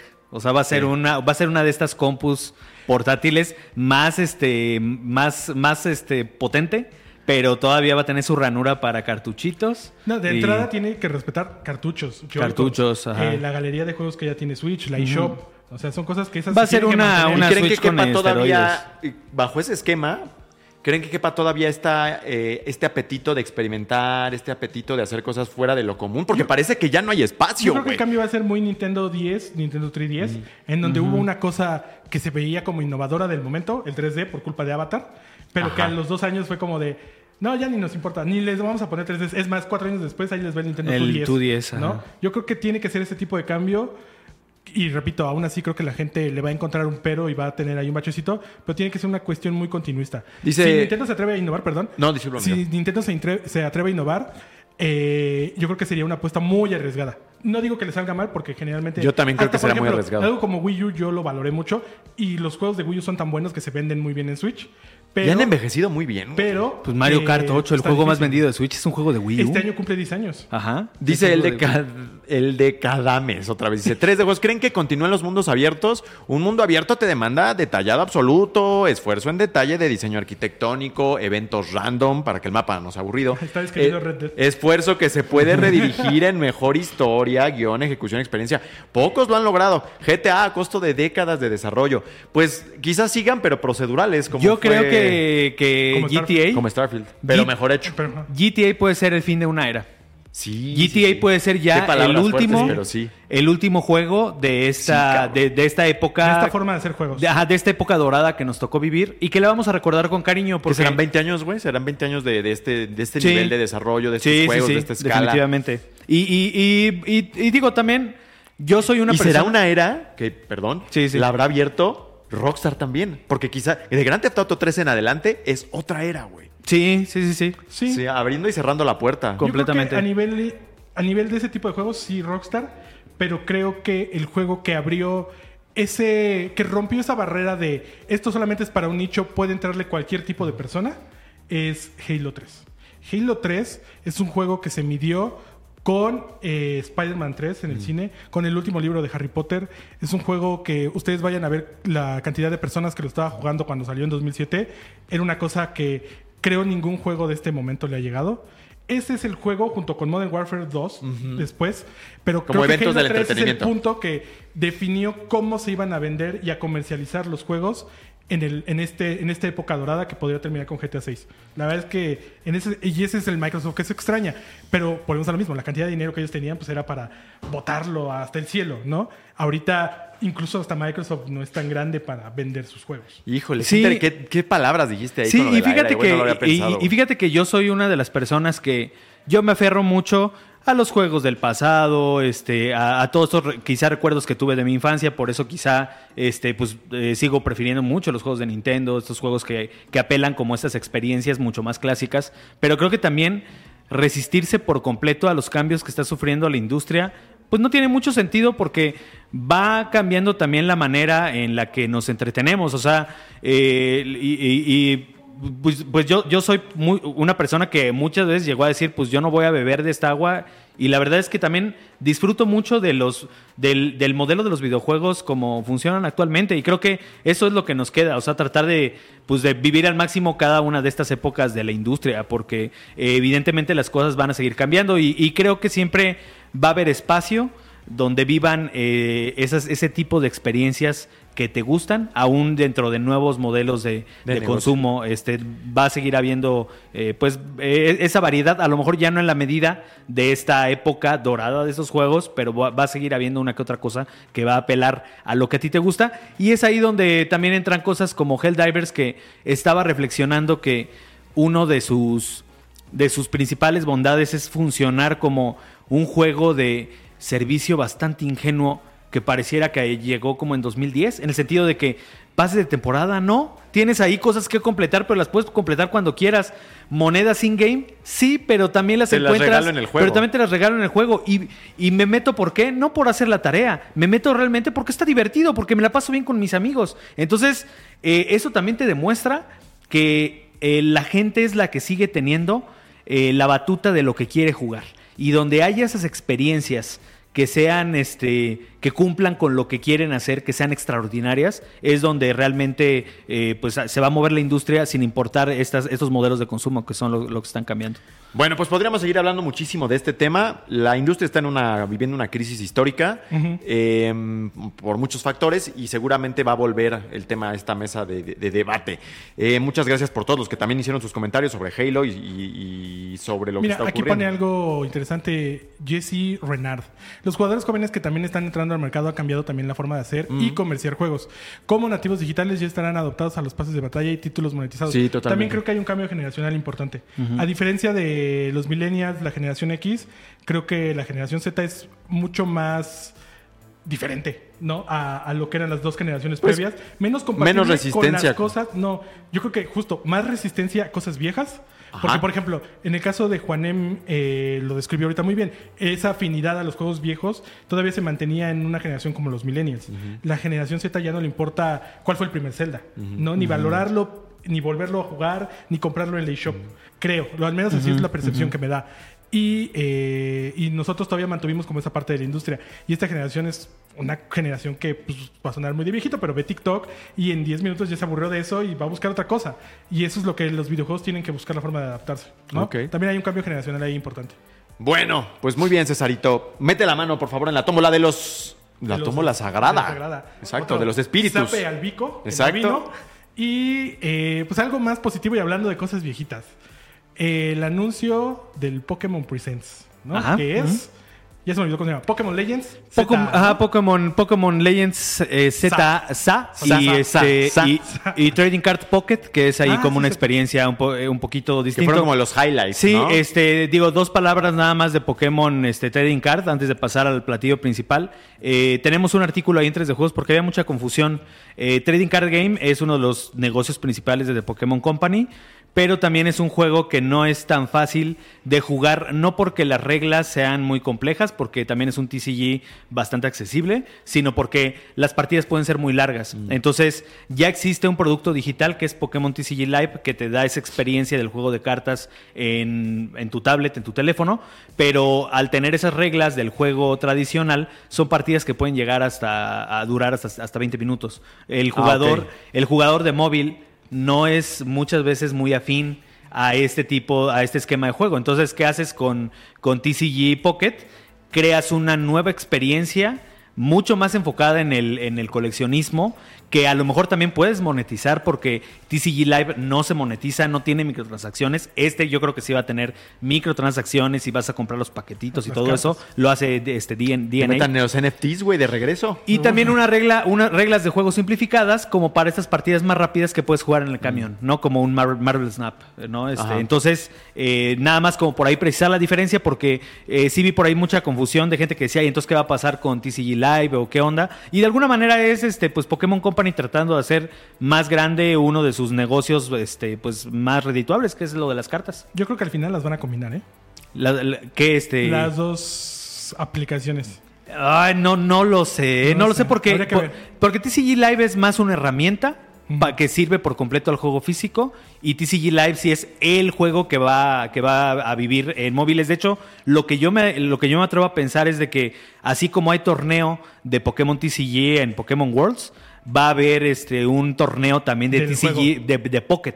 Y incluso puede ser que este, que este año en Hawái sea el primer torneo de exhibición al Ah, menos Como el de Pokémon Go, ¿no? como el de Pokémon Go. sencillos. Ajá, Ajá. va- a, lo, a lo mejor va a ser un torneo como con influencers y ya el próximo año ya el torneo competitivo de, de- de TCG Pocket, que es otra experiencia que también la hace Creatures, que son los encargados de este pues de este importante negocio para Pokémon. Ese fue eh, el segundo como que anuncio más importante. Todo ello aderezado por una bola de anuncios más chiquititos. Pues actualizaciones Eh, para todo de el universo Pokémon Pokémon, Sleep y de- que curiosamente la mayoría es de móviles, ¿no? Sí. Sleep, este El League of Legends. Nuevas ¿Cómo se llama? Unite. Unite. Unite, este eh, Master Pokémon CX, Go, Master este, X, el Go, del cafecito. Pokémon Café Remix. Ajá. Y ya, ¿no? Efectivamente. Y bueno, luego tuvimos para cerrar eh, Pokémon Z. Pokémon. Z, Pokémon Legends ZA. ZA. Que en los rumores, bueno, todos los rumores que El mote de Legends, perdóname mi Ajá. ignorancia, pero ¿a qué? Porque teníamos Legends Ar- Arceus Legends también, ¿no? Arceus. En realidad, Arceus. Legends es una. ¿Arceus? Discúlpame. Eh, Es, creo que es la manera Sí. correcta. Ok, perfecto. Es Todos una- le decimos Arceus. He aprendido algo nuevo hoy, Es una especie de spin-off, pero pertenece a la saga principal. Digo que es un spin-off porque en realidad el juego sí cambia mucho en su dinámica de gameplay de lo que estamos acostumbrados en los juegos pues, canónicos, por decirlo de algún modo, ¿no? Eh, Legends Arceus, Arceus, como lo menciona, salió hace tres años. No, hace- sí, hace tres. No, hace Sí. dos. 2022, Ah. hace dos años en Nintendo Switch. Fue un lanzamiento, siento yo, que un poco apresurado. Se anunció un año antes, un año antes y el año siguiente ya estaba disponible. Ese mismo año hubo dos Pokémon, además de Arceus estuvo Scarlet and Violet. Y No, no, no, es- ese año fue el de, el de Brilliant Diamond, ¿no? fue- ah, no, sí es cierto. Bueno, de hecho hubo tres Pokémon prácticamente en el lapso de un año. Sí. Brilliant Diamond, los remakes en noviembre Ajá. de 2021. Luego Legends en y enero, luego y luego en noviembre Scarlet. Scarlet and Violet. Así de, así de bien estaba la industria como para que Pokémon y Nintendo sacaran tres juegos del mismo año. Este año no van a sacar juego, ¿no? ¿Por qué, por qué no? van a sacar- Aparentemente. Aparentemente. ¿por qué? La verdad es que no se sabe. Yo creo que es un tiene su momento Assassin's Creed Origins en el que les ha ido mal en los últimos lanzamientos Mm. y decidieron darse un descanso. Todavía no descartaría la idea de que haya un nuevo juego de Pokémon. Pero no mal en ventas, ¿no? Mm, No, les No, en mal en ventas, pero ¿no? sí mal en calidad. Ajá. Pero sí se me hace muy raro que lo mencionaba Juanem cuando estábamos allá en, el- en la, en la mesa. Eh, Ese debimos haberlo grabado, estuvo bien bueno. este, es- es- este es el Pokémon Presents más importante del año. Entonces, si aquí no muestran un juego, es muy difícil que creo anuncien otro. Probablemente haya otro DLC de Scarlet and Violet que me parece más factible. Que aquí anunciaron una bola como de segunda actividades nada más. temporada de contenidos, porque también ahí terminan muy clavados con la escuela esta Blueberry. Con Blueberry, Entonces, podría haber otro. Pero sí estaría bien que no hubiera juegos de Pokémon este año, ni de Game Freak, ni de ningún otro, para que se enfoquen en el desarrollo de Legends AZ. Yo espero que en realidad esa sea la razón. No hay otra razón eh, confirmada. Y bueno, lo que vimos en el teaser trailer es que vamos a releja- regresar a la región de Kalos, la original de la sexta Francia. generación, de, inspirada en Francia, de Nintendo 3DS. Pero eh, al menos yo deduzco por lo que estuve viendo en el tráiler, lo que nos muestra en el teaser trailer es la ciudad luminalia del presente, la que ya exploramos en el juego de 3DS. Un blueprint de esa ciudad, Un blueprint en de esa realidad. ciudad, pero lo que nosotros vamos a hacer dentro del juego es construir esa ciudad. ¿no? En Legends Arceus, Legends Arceus eh, no construimos tal cual la ciudad que pertenece al universo de Sino. No me acuerdo cómo se llama. Vi- Este, eh, Hisui. No, pero la ciudad, ya ves que la aldea tiene Ah, un nombre que eh, es específico de una de las ajá, ciudades que después ajá. vemos en el juego. No la construimos tal cual, pero sí lo que hacemos y que a mí me pareció muy interesante es construir el legado de la Pokédex. Hacemos Sí. la primera Pokédex de la historia del mundo de Pokémon y en esa es, esa es como la historia en realidad del juego, ¿no? Lo que las misiones principales Es como llevan. el primer acercamiento a la investigación de los Pokémon o como empezar a investigar esta relación Humano-Pokémon. humana Pokémon. ajá. Y este también, si te fijas, hacen mucho, Mucho mucha mención en, el- la construir construir una ciudad que donde ayude a la convivan. convivencia Ajá. de humanos y Pokémon. Ajá. Y si no me equivoco, esta es la ciudad más grande que existe De todo el del mundo Pokémon. Entonces, como que tiene eh, sentido que hagamos, hagamos esta parte de la construcción. Hay muchos rumores que indican que podría ser un juego de construcción, tal cual. Yo no creo que Game Freak se atreva tanto, porque también, por los veintitantos años que la conozco, es una empresa que no busca innovar tanto en el desarrollo de sus juegos, sobre todo en los de la línea principal. Pero estaría muy interesante y justamente teniendo temáticas tipo Minecraft, tipo Roblox, que se atrevan a, a ayudar al jugador a construir una ciudad dentro del mundo Pokémon y que la serie de Legends, Ars- de Legends más bien sea un juego con un gameplay diferente a la serie principal. Que si bien Arceus no es tan diferente, sí tiene algunos cambios ahí que van más hacia la parte de la investigación y de conocer el mundo Pokémon que solamente a las batallas. Sí, más como ver el comportamiento y todo esto. Y este sí, más bien como eh, incluso pues el Sim City de Pokémon, de alguna Estaría manera. ¿Creen que salga en el nuevo Switch? Sí, definitivamente. Sí. En Ese- partes lo habrán retrasado. ¿Cuál habrá retrasado? ¿Quién habrá retrasado a quién, güey? No, yo creo que ninguno. No. Yo creo que lo de Switch se, se deriva de lo que mencionábamos antes, de que es difícil encontrar qué van a hacer con Switch 2. Yo no Pero creo ya que está sea- decidido eso ahorita, ¿no No crees? sé. No, quién no sabe. sé ¿Un año tanto. tú crees que todavía no, güey? Digo, no sé, es pregunta Yo creo que todavía puede haber cosas que Depende mucho de las ventas de este Ajá. año también, qué tanto. Y depende mucho de cuál es el enfoque que quiera darle Nintendo. Volvemos a lo mismo. Puede ser que ya tengan algo armado, como muy innovador, y de repente digan, ¿saben qué? No, tenemos que irnos por algo clásico. Entonces, yo creo que todavía el 100% del Switch 2 no está confirmado en, dentro de Nintendo. Y yo no creo que sea nativo de Switch 2. Yo creo que No, solamente no. va a ser retrocompatible. Ah, ok. Sí. Como lo que Sí, pasó en su momento con Pokémon Black and White 2, que salió en 10, a pesar de que el Nintendo 3DS ya tenía casi un año en comerciándose. Entonces, eh, yo creo que a Pokémon en realidad... Y no, y está anunciado para la familia nada. de- Para de la Nintendo familia de Switch. Ajá. Que también lo que estuve viendo ayer, ya después de todo el hype, es que, por ejemplo, otros juegos como Detective Pikachu también han sido anunciados para la familia de Nintendo Switch. Entonces, es una cosa con la que creo que estamos jugando más a la especulación que en realidad hayan confirmado un Switch 2. Porque se creía que la familia de Nintendo Switch aludía que era otro nuevo Switch. Sí, pero no, la familia es- Switch Lite, OLED y normal. Ah, exactamente. Exacto. Sí. Y bueno, lo mismo, yo no creo que sea nativo, retrocompatible sí.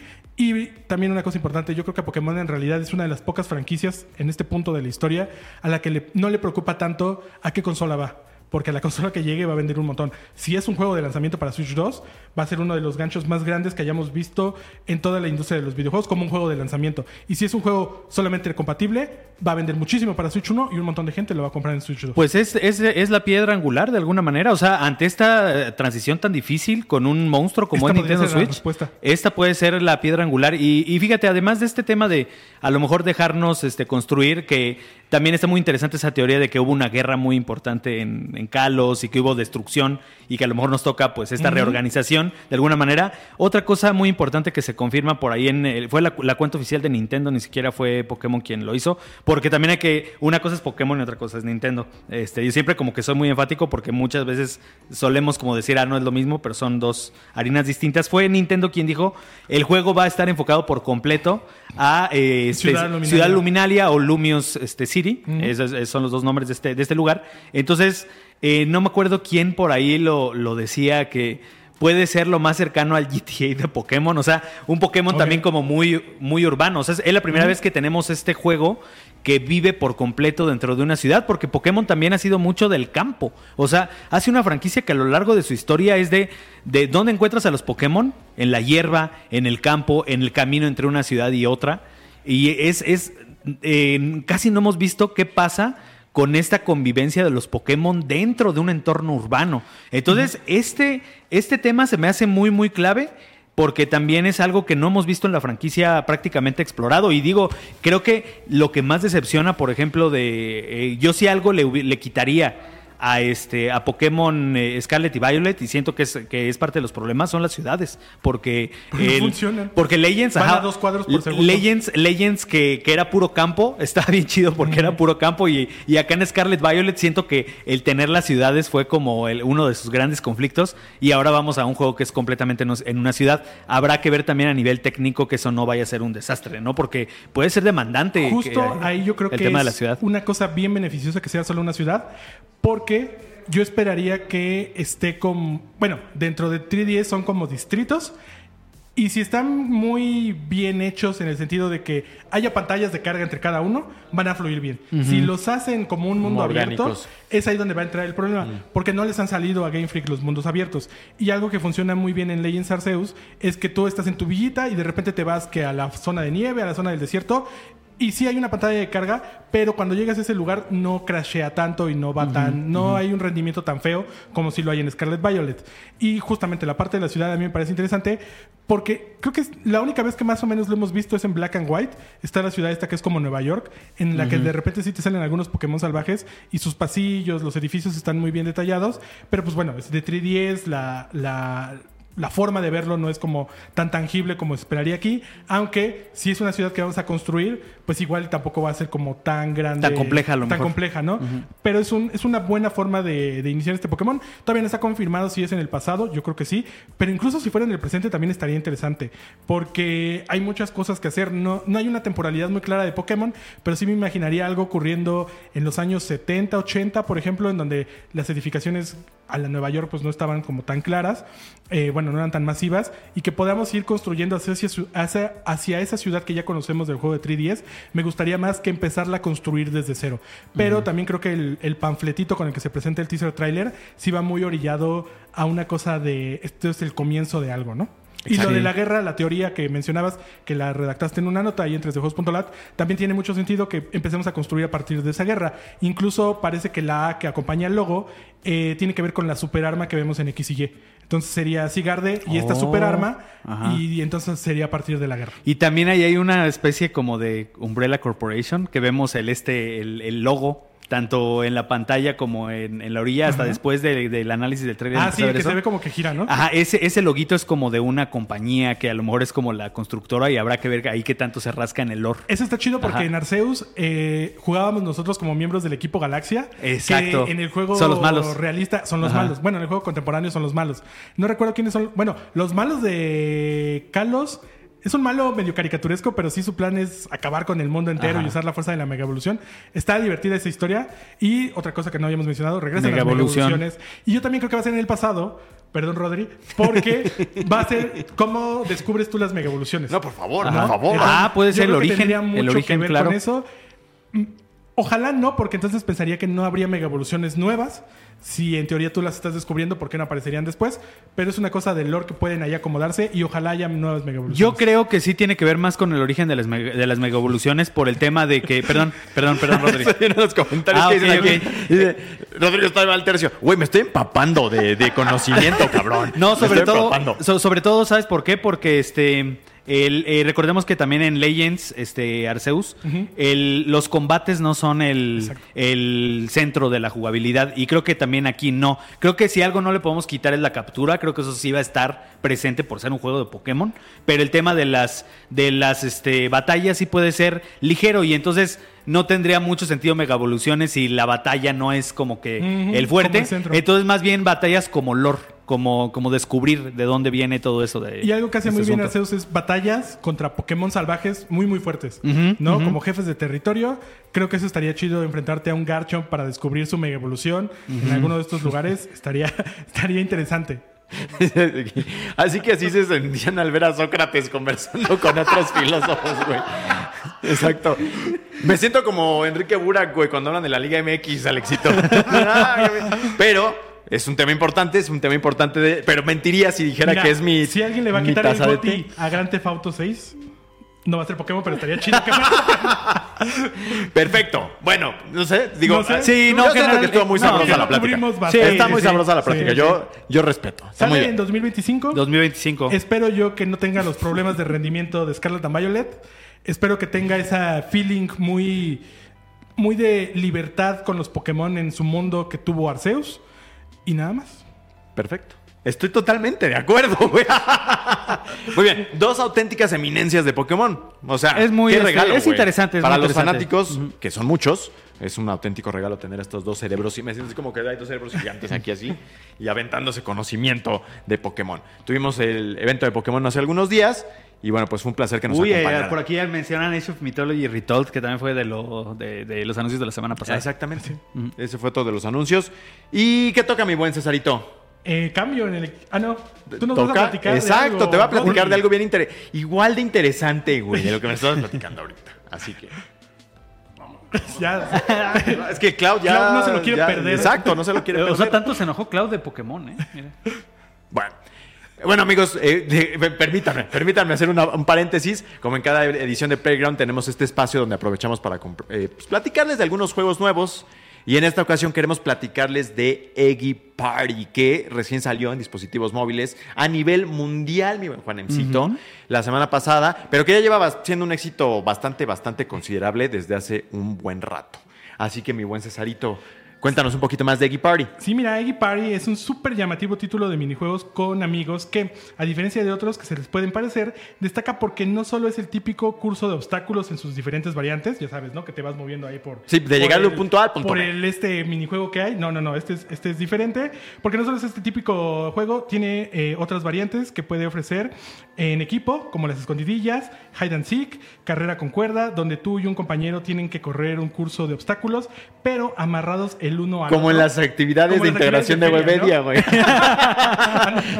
Ahí podría ser la próxima actividad de Webedia, ¿eh? Ahí en, En Eggy Party. Party. No, tiene su propio shooter llamado Specialty Assault. Tiene un juego de cocina en parejas y muchísimos más. En realidad son 70 minijuegos. La verdad es que en cuestiones de variedad es uno de estos juegos que justamente compras una vez y tienes para mucho tiempo. Exactamente, que abarca bastante y que propone algo diferente en un segmento que ahí siempre he tenido varias opciones. Eh, mi buen Sí. Juanemcito. Y además, fíjate, creo que la clave es de que estos modos le dan a los, a los jugadores habilidades especiales que muchos otros juegos similares no tienen. O sea, tiene estos, estos power-ups que creo que le dan ahí el toquecito diferente. Diría el Vico y el Eh, le- le- le da ahí el- la grasita. Es el limoncito. Es el La- la limoncito de esos potenciadores. Y este. Y además. eh, y, y- además te permite crear tus propios modos con su generador de niveles. ¿Eh? Exacto. Con la Eggy- eh, eh, en el Eggy Workshop. Y que, ah, exactamente, y que además la gente los puede probar después. Entonces, Eggy Party es un juego ideal para jugar en familia. De hecho, voy a, a muchos streamers y demás que juegan literalmente en familia. O sea, son el papá, la mamá y los hijos jugando Eggy Party, pasándola fenomenal. Rinde súper bien en la mayoría de los equipos. Te permite imprimir tu personalidad a tu Eggy, obviamente un montón de personalización. Creas tus propias competencias, com- completas un sinfín de desafíos diarios y la pasas pues súper bien desde la comunidad del smartphone. Desde la comodidad del smartphone, porque se encuentra disponible en iOS y Android desde el 23 de febrero y es un juego gratuito. Así que vayan y descárguenlo ya, Eggy Party. Aquí Ahí- está, mira, un, un giga. Exactamente. está. Y ahí tienen el link ya en el comentario destacado de Twitch, en nuestra descripción. Si nos están viendo en YouTube, también pueden encontrar ahí el link para que le echen un ojo. Es gratis, la descarga. No pesa mucho, como acaba de decir Juanem, entonces pues denle. Está Así es. kawaii. Así es. Well, friends, as in every edition of. no, ya. No, y ahora sí, por el poder del cuervo va a haber un cambio en la alineación porque se viene otro tema de especialidad. Ajá. Otro tema de academia. Otro tema de taco exquisito. Así que, por favor, el que el cuervo invoca la presencia de la nalga más grande del oeste. Mira, antes de que te vayas, vez. dicen que mientras nosotros estábamos hablando de Pokémon, tú estabas en el chipi chapa chapa. chapa. Ese es mi cerebro. Chipi, chipi, llama, llama, desasociado. dubi, dubi, da, Van a sacar ahí el montaje de la, mente de Rodri mientras estamos hablando. Exacto. Espérenlo en el rápido y jugoso. Sí lo va a meter, ¿eh? Es una muy buena idea. Es una muy buena idea. Ok, Ahora sí cambio. cambio, mis niños.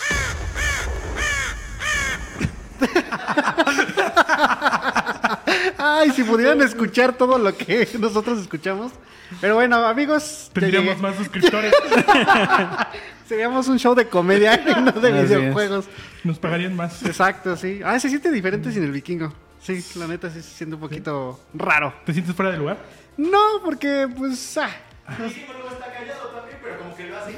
Ajá, o sea, falta, falta el comentario de la, de la analogía de la comida para que pues digas, ah, sí. Hubiera estado eh, chistoso ver a Vikingo en esa plática de Pokémon a ver su, su reacción. Sí, ah, el lechón, este, por supuesto, es su, su Pokémon ¿Pero favorito. qué tema tenemos ahorita contigo, el éxito? Ay, pues amigos, vine a esta mesa que de, de la- charlatanes porque sí, voy a sacar un tema. Vikingo, por favor, hazme el honor. Ay, se pone, se pone agresivo. Muere. Mira, Final Fantasy VII Rebirth.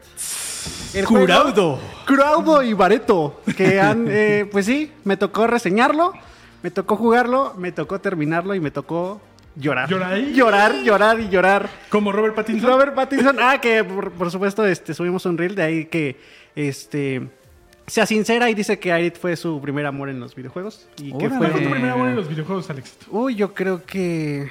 Muy buena pregunta. Sí. No, no, no. Yo creo que eh, Ninja Gaiden. Digo, ahorita dejando de lado tantito. Ya no vamos a hablar de sí.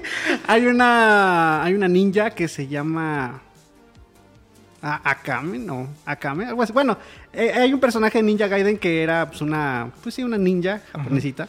Estaba bonita y yo decía, ah. pues, Y ya de, pasas de una vez a Dead or Alive, ¿no? Ándale, Entonces, sí, es sí, sí, Koei sí. Tecmo, pues Sí. sí, ahí está. Ajá.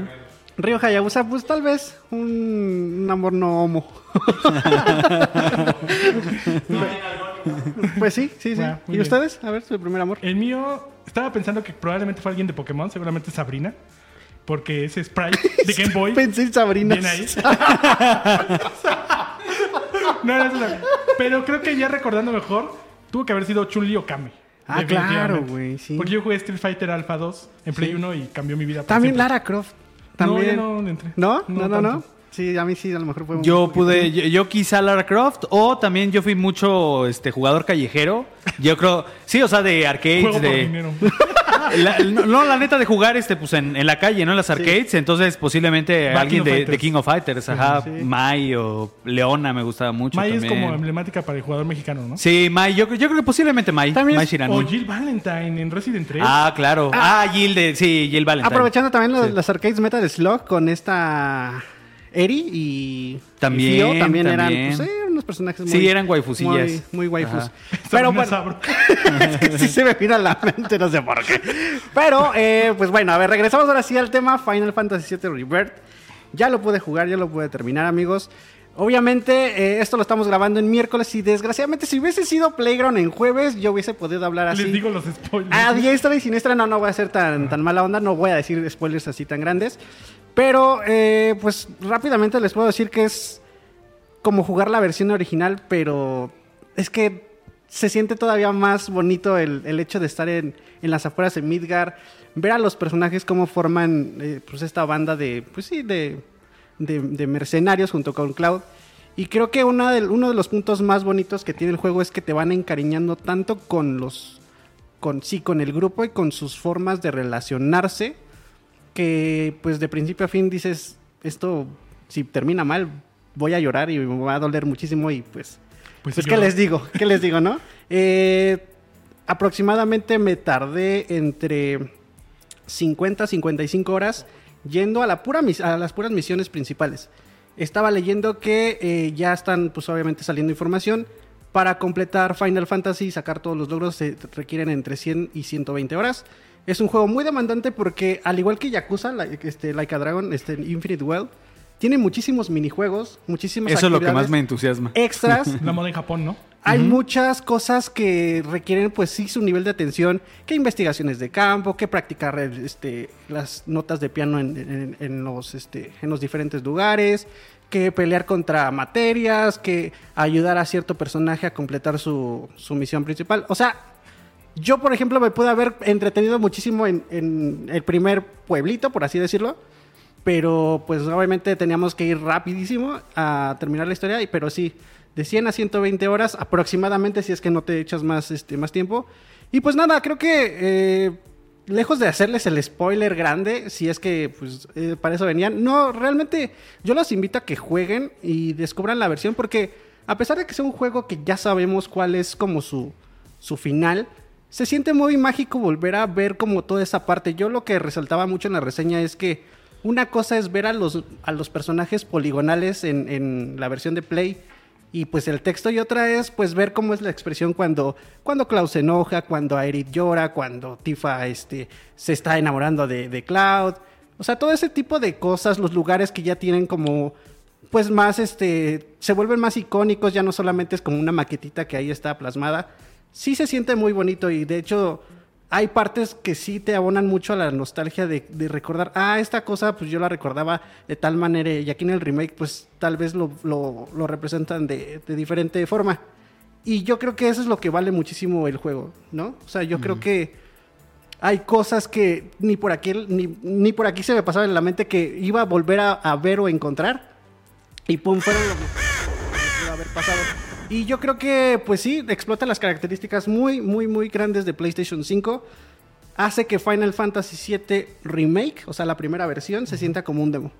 Porque este ya explota ya totalmente las características. Además de que a lo mejor es el mismo sistema de combate, creo que aquí abona muchísimo a... Todo, hay todo un mundo afuera este, de Midgar.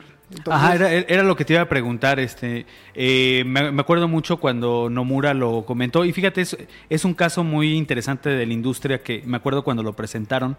Eh, nadie entendíamos a qué se referían con que iba a estar dividido en partes. O sea, decíamos, ok, y al final van a vender como la versión completa O van a ser capítulos o de- van a ser por capítulo. O sea, causó muchísima confusión. Y luego Tetsuya Nomura salió a decir que incluso el tema de elegir un nombre para cada una de las entregas es porque son juegos realmente distintos. El primero, eh, que eh, ese me tocó a mí la reseña, era mucho, pues, eh, Midgard urbano, ¿no? Y de alguna manera el diseño de niveles, pues, era muy pasilloso, como incluso como Final 16. Ahorita te sientes como en un laberinto. Casi, sí, casi. yo estoy jugando ahorita Final 16 y el diseño es también pasilloso. O sea, tiene de una que otra área medio abiertita, pero es, es también muy pasilloso, muy lineal. ¿Qué tanto, ¿Qué tanto aquí, a- aquí cambia eso de que, ok, aquí ya sales al mundo, o sea, ya no estás en, estas, eh, en estos entornos como urbanos? ¿Qué tanto cambia el, el- el diseño de nivel y qué tanto realmente sí es otro juego? Porque también algo en lo que insistió mucho Nomura es eh, este, precisamente en que el juego también iba a ser otra cosa. O sea, no es, no es un- un- una continuación directa en el sentido de que ellos sí se esforzaron porque fuera un Final Fantasy distinto, como lo es un 13-1, 13-2, como es un 10-1, 10-2, que siempre vemos como pues cambios muy sensibles. O sea, ¿qué tan diferente se siente ahí esto? ¿Qué tan diferente se siente? Se siente muy diferente. E incluso que la, la pri- la primera versión, cuando tú te subías a los vehículos, que, bueno, para los que no sepan, en las primeras versiones de tan grande que era Midgar, o las afueras de Midgar, tú podías seleccionar varios vehículos y te podías transportar. Aquí yo pensé que eran como pantallas de carga rápido que te transportaban a algún lado y no, o sea, todo está explorable. A diferencia, por ejemplo, con Final 16, que sí se sentía un mapota vacío, que a lo mejor tenía uno que otro enemigo. Sí me he encontrado con varias actividades sorpresa que no tanto, no están tanto como a la par de Red Dead, porque tenemos el, me- el mejor ejemplo que es Red Dead de un mundo abierto, porque igual no es un mundo abierto, pero sí tiene más variedad en el sentido de que, ah, pues por ejemplo Cloud puede agarrar un látigo y puede empezar a escalar una montaña para encontrar una investigación de este chat, que es el que le recolecta la información para que te regale materia. Ah, puedes ir este, a buscar un chocobo y les puedes, este, lo puedes este, adiestrar para que se, te que- se quede contigo. Ah, ya encontraste que una investigación para que pelees contra una- un enemigo y ya te dé más información para que te des este, más este, movimientos para tus batallas. O sea, son tantas las actividades dentro de ciertos lugares que si a ti te aburre a lo mejor de tanto combate, tanto, tanta exploración, sí te entretienen un, rato y sí te hacen como que olvidarte. Yo, por ejemplo, un día, así se los digo, yo un día dije, a ver, tengo de, de la una de la tarde a las 7 de la noche para jugar. Estábamos en la oficina. ¿no? no, no, no, no, no, Era, era un sábado. Me pasé, si no les miento, cuatro horas tratando de desbloquear una canción en piano, porque hay un minijuego que puedes tocar el piano. Me pasé cuatro horas y dije, no puede ser ¿Pero que... tú tocándola o buscando cosas para No, yo tocándola porque haz de cuenta que puedes eh, no- eh, tocar las notas con, pues, con las ruedas, ¿no? Con, con los sticks. Pero también hay como, como Guitar Hero que tienes que ir seleccionando con la, este, la nota este, de la canción y pues te lleva llevando al compás del, del- de, de la, ritmo de la música. música. Ajá. Entonces ahí me entretuve un ratote y dije, esta cosa va a estar imposible de platinar si ya después quiero regresar. Y por ejemplo, es lo más bonito que siempre tienes un pretexto para salir a las afueras de, ciertas ciudades. No solamente es como de, bueno, tengo un mapota gigante y pues ya sé que está ahí este eh, pre- predisponible la, la misión secundaria. Puedo estar, puedes, este, puede estar ahí todo el tiempo. No, o sea, siempre te encuentras algo nuevo, algo diferente. Y pues yo creo que sí le puso la vara muy, muy, muy alta a la tercera entrega, que es la, la que, la que venga. Porque sí, Final Fantasy VII Reverse sí se siente como ya el producto final.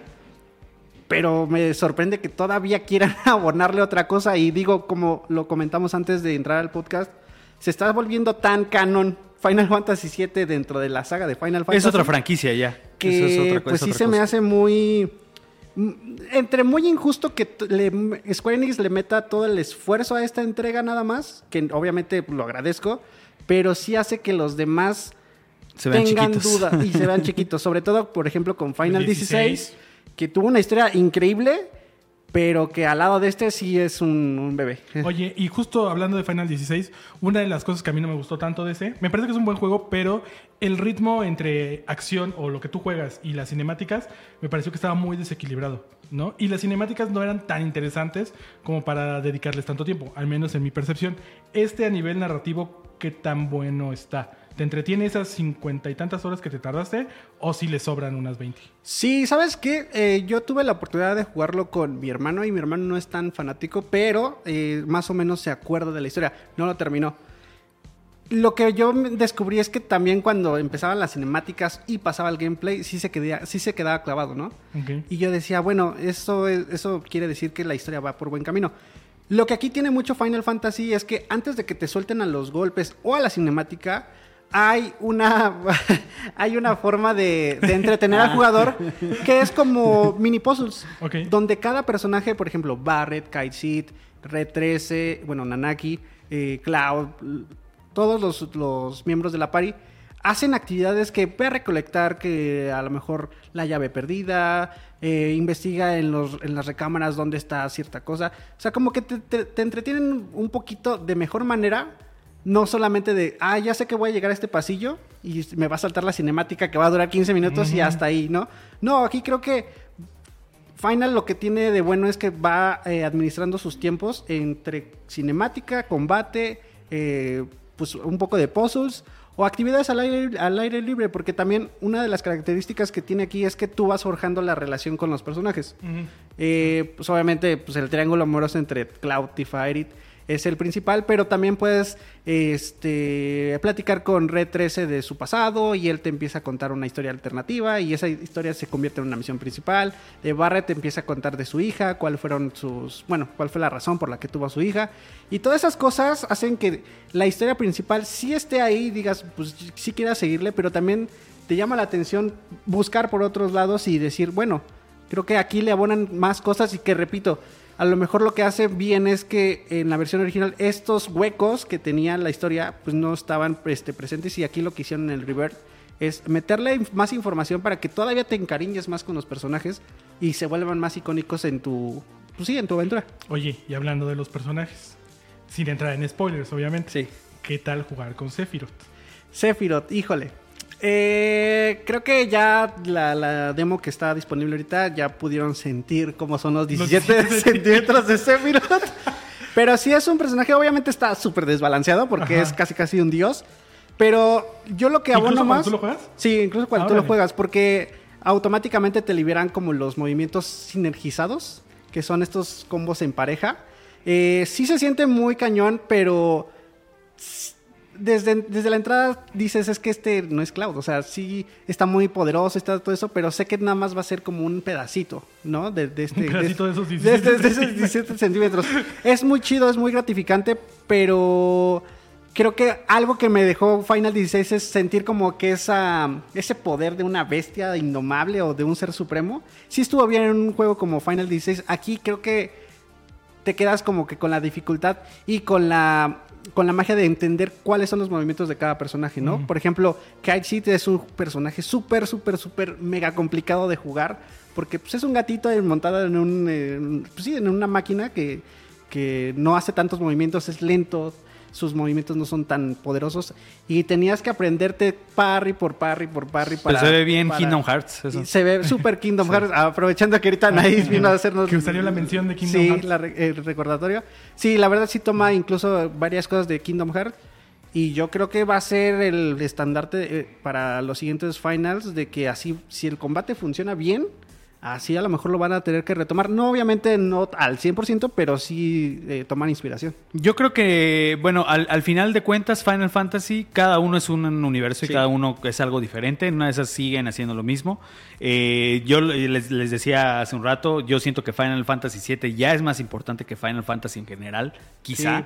Este, y también una reflexión ahorita que tengo como que un poco chistosona es de que Final Fantasy este, 7 Remake fue un juego de generación pasada, que Sí. digo, tiene, tiene eh, la versión mejorada para esta generación. Este es el de esta generación y yo creo que vamos a terminar en la siguiente generación, o sea, ya en un potencial PlayStation 6, donde a lo mejor tengamos ya la remasterización de toda la trilogía para tener esa versión como completa. ¿no? En realidad que pues sería una trilogía, porque vuelvo a lo mismo, son juegos que a pesar de que tengan continuidad y sea un, originalmente fueron uno solo, aquí ya tienen el tratamiento de juegos distintos en, en muchos sentidos. En ese sentido, en ese sentido, eh, ¿tú recomendarías, y es una pregunta que creo que hicimos cuando jugaste la demo, eh, o cuando, no me acuerdo cuándo lo hicimos, eh, ¿tú recomendarías jugar el 1 o entrarle directamente al 2? Si no han jugado el 1, obviamente. Eh, yo diría que sí jugar directamente el 2. Ok. Porque no es una historia tan...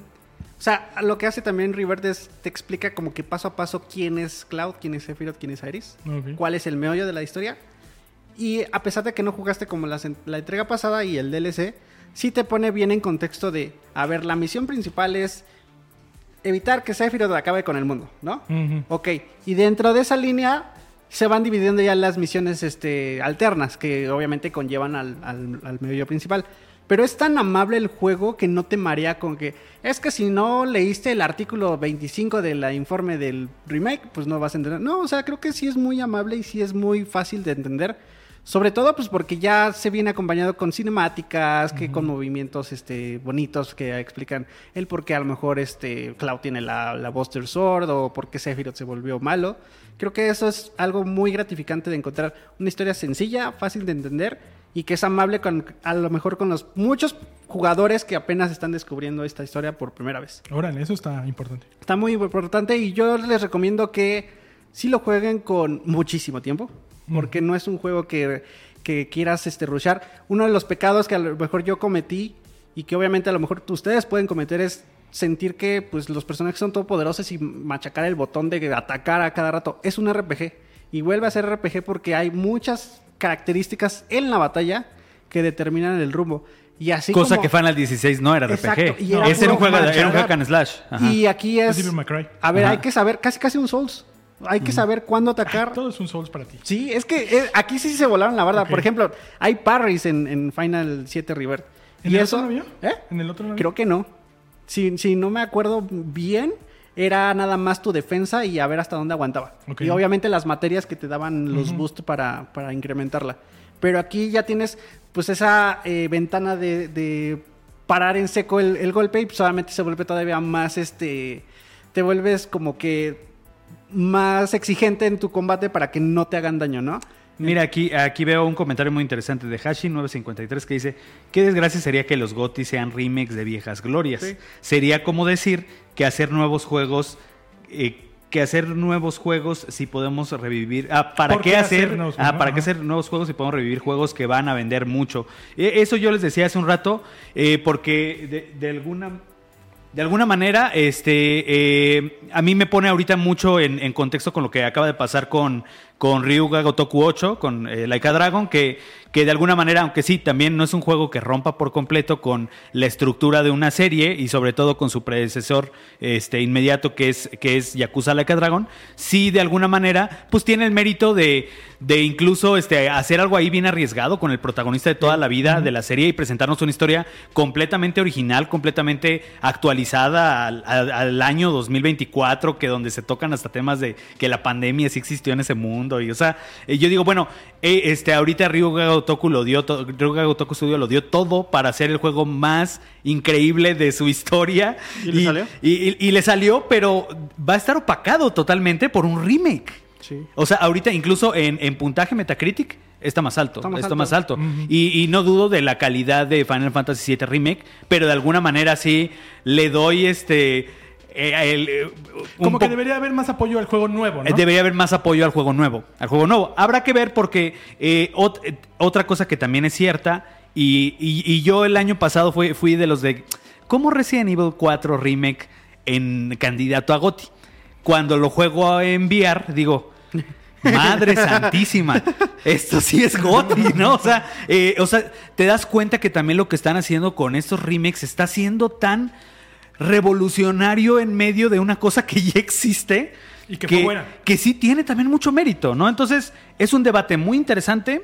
eh, creo que tienen, tienen puntos a favor, tanto los que defienden que esto, estas reimaginaciones, porque yo lo veo más así, cuando haces tantos cambios, tanto en el caso Resident Evil, Final Fantasy VII, eh, creo que tiene tanto, eh, tienen tanta razón los que le dan crédito a que esas reimaginaciones tengan todo el mérito de ganarse todos los honores, como eh, pues también quienes eh, podamos estar a favor de que otros juegos completamente nuevos, historias nuevas, completamente originales, que también tienen sus plot twists y sus, sus momentos increíbles y sus waifus y sus... eh, porque, waifus, porque también wow. este Yakuza, Yakuza ¿Cómo les tiene eso? también su tema de waifus y todo eso. O sea, ahorita yo hago mucho la comparativa porque son dos juegos japoneses, RPGs, que están como que en, en- en esta...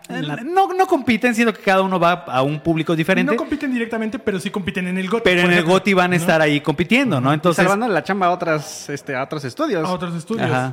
Por ejemplo, en, en este caso de Final Fantasy VII, no, compa- no pongámoslo en este año porque pues todavía faltan 10 meses. Si hubiera salido el año pasado, tú lo pondrías dentro de los GOTYs, que estamos hablando que 2023 es top, top de es los mejores años de la industria de los videojuegos. ¿Tú lo pondrías dentro del GOTY? Sí lo pondría. El problema es A que Final, aguante. 16, a, a Final 16 no le alcanzó. No No le le alcanzó. alcanzó. Y mejor se coló recién 4 Remake. No, es que ¿saben qué? Por ejemplo, estuvo Alan Wake. es que, haz de cuenta, es... Por Final- ejemplo, tú, tú con Alan Wake, si tuvieras que meter a uno en una, en una pelea, ¿meterías a Alan Wake o a Final Fantasy VII River? Ay, no me hagan esto, a ver, no, tú, tú los reseñaste los dos. A ver, dinos, dinos, ¿cuál, ¿a cuál meterías en una... Si solo pudieras escoger a Mira, uno ya te doy- para te doy completar tiempo la para terna? pensar. Yo no creo que sea tan, para que yo pueda explicar un poquito sobre lo de los remakes, yo no creo que sea tan malo este tema de los remakes, porque coincido en esta parte en la que sí han sido lo suficientemente revolucionarios, ¿no? No está pasando lo que, le- lo que hizo Naughty Dog, Exacto. ¿no? Que Ah, no es ganaste eh, la The idea. Last of Us Parte 1 Remastered y The Last of Us Parte 2 Remastered. Que de entrada no los están llamando remakes, entonces no deberíamos estar esperando un cambio radical. Pero justamente eso, estos, estas versiones de tanto de Capcom como de Square Enix, que creo que son los Son más cosa. representativos, son otros juegos. Yo no podría decir que en realidad esto es una parte de ese Final Fantasy VII original porque se ve completamente diferente. Yo lo vería más como... Y alguien ponía aquí que jugar Final Fantasy VII Remake para él fue como ver la película de un libro, que ya sabes qué es lo que va a pasar, pero está en otro medio. Claro, yo creo que, claro, lo que- tienes yo razón. creo que este remake es más como otra versión del juego original, más que volver a hacer ese juego original, ¿no? Porque hay un esfuerzo gigantesco. Todavía Capcom ha estado más cercano a la línea de mantener en esencia lo que están haciendo, lo que hicieron en Hasta duración y todo. Duración, niveles, personajes. Y Square Enix ha sido más atrevido y aún así Capcom lo ha hecho muy bien. Justamente para poner ya un mejor ejemplo y no a The Last of Us, lo que está haciendo Silent Hill. Creo que Silent Hill está haciendo un camino ahí medio raro que parece remake, pero en realidad parece que nada más están actualizando gráficos Sí, porque no. se ve Metal no Gear. igual de feo que el primero, pero se ve feo en comparación de lo que tenemos. Acartonada, animaciones ¿No? acartonadas y cosas así, ¿no? Entonces, eh, Yo creo que sí, yo creo que sí es válido que podamos considerar los gotis, pero entiendo que haya esta resistencia en relación a que podríamos estar innovando más. Y otra cosa muy importante y que tiene que ver con el primer tema que hablamos aquí en Playground. Pues las compañías están apostando por cosas muy a la segura. A la segura. A pesar de que, por ejemplo, algo como Like a Dragon Infinite Wealth es algo nuevo, es la octava parte de una saga. O sea, no necesariamente es un- una cosa original. Algo que pasó curioso en los GOTYs del año pasado. No hubo ningún juego que fuera nuevo. Todos eran secuelas o remakes, como en el caso de Resident 4. La industria necesita en este momento tan crítico, pues apoyarse de cosas que ya están comprobadas, porque también una parte que creo que nos toca a nosotros como videojugadores e incluso un poquito más a nosotros como medios, es darle más salida a estas cosas nuevas, ¿no? Que probablemente están ahí, pero no se están eh, presumiendo como se deberían. Y las compañías se van por las cosas que ya saben que van a vender. Pokémon, por ejemplo. claro, claro. Ahora sí, ya respóndenos. ¿Entra el GOTY del año pasado? no? No, sí, yo, creo que sí. Sí, ¿Sí? entraría, sí. En lugar de que... Pero en, En, el- en lugar de Alan Wake. y a ver, Ah, sí, entre, sí. entre Resident 4 Remake y Final Fantasy VII No, Remake. Final, siete- Final Fantasy VII. Sí, sí, sí, Final. Lo que deja en lo que deja en un en una vara altísima, o sea, ya como uno pues casi casi ya va cantando Goti, digo, falta un montón de año, pero va a estar ahí bien fuerte. Y, y yo, antes de terminar con, con- con la reseña, yo sí me quedaba pensando, hay algunas veces que, que criticamos que la cantidad no es sinónimo de calidad, ¿no? Y que entre tantas cosas que hagas, pues no significa que van a hacer como la diferencia. Aquí creo que una de las virtudes de Final es que tiene cantidad, pero bien pensada. No solamente te avientan cosas por aventártela y por meterte relleno para que te entretengas esas 100 120 horas. Y yo creo que, abonando también el comentario de César, hay juegos que como que quedan en la posteridad de uno y tienen el mérito suficiente para volverse un remake. Y antes de que me ganaras el tema de, de Naughty Dog, yo también lo veo, por ejemplo, con THQ, con sus remakes de Destroy All Humans. Sí fueron remakes, pero pues ¿quién se acuerda de ellos? Creo que son... De entrada, ¿quién pidió un remake de Destroy All Exacto. Humans, no? Y creo que hay mucha diferencia entre un juego tan Emblemático. como Final 7 o como Resident Evil o como a lo mejor un Ocarina of Time, un, un Pokémon, que se quedan tanto en la memoria del jugador que creo que ese mérito no todos lo consiguen. Obviamente, pues sí, aquí entran muchos temas, entre ellos el del negocio, es el que venda más, etcétera, pero yo me quedaría con esa parte de la a- analizar qué juego sí es conveniente hacerle un remake y qué juego merece tener un remake. Y por ejemplo, Final 7 cuando tú pi- piensas en Final 7 es Final 7 la historia de Cloud y, y Aerith. No piensas a lo mejor de entrada en otras en los otros 16, bueno, 15, 15. juegos, ¿no? Tú piensas nada más en ese. Entonces, pues, yo dejaría como que esa reflexión Es, una buen, es un buen punto. Es un muy buen y punto. creo que pues es honor a quien honor merece. Final 7 River. Para mí es el primer candidato a GOTY del, del año. Sí, yo creo que sí va a llegar.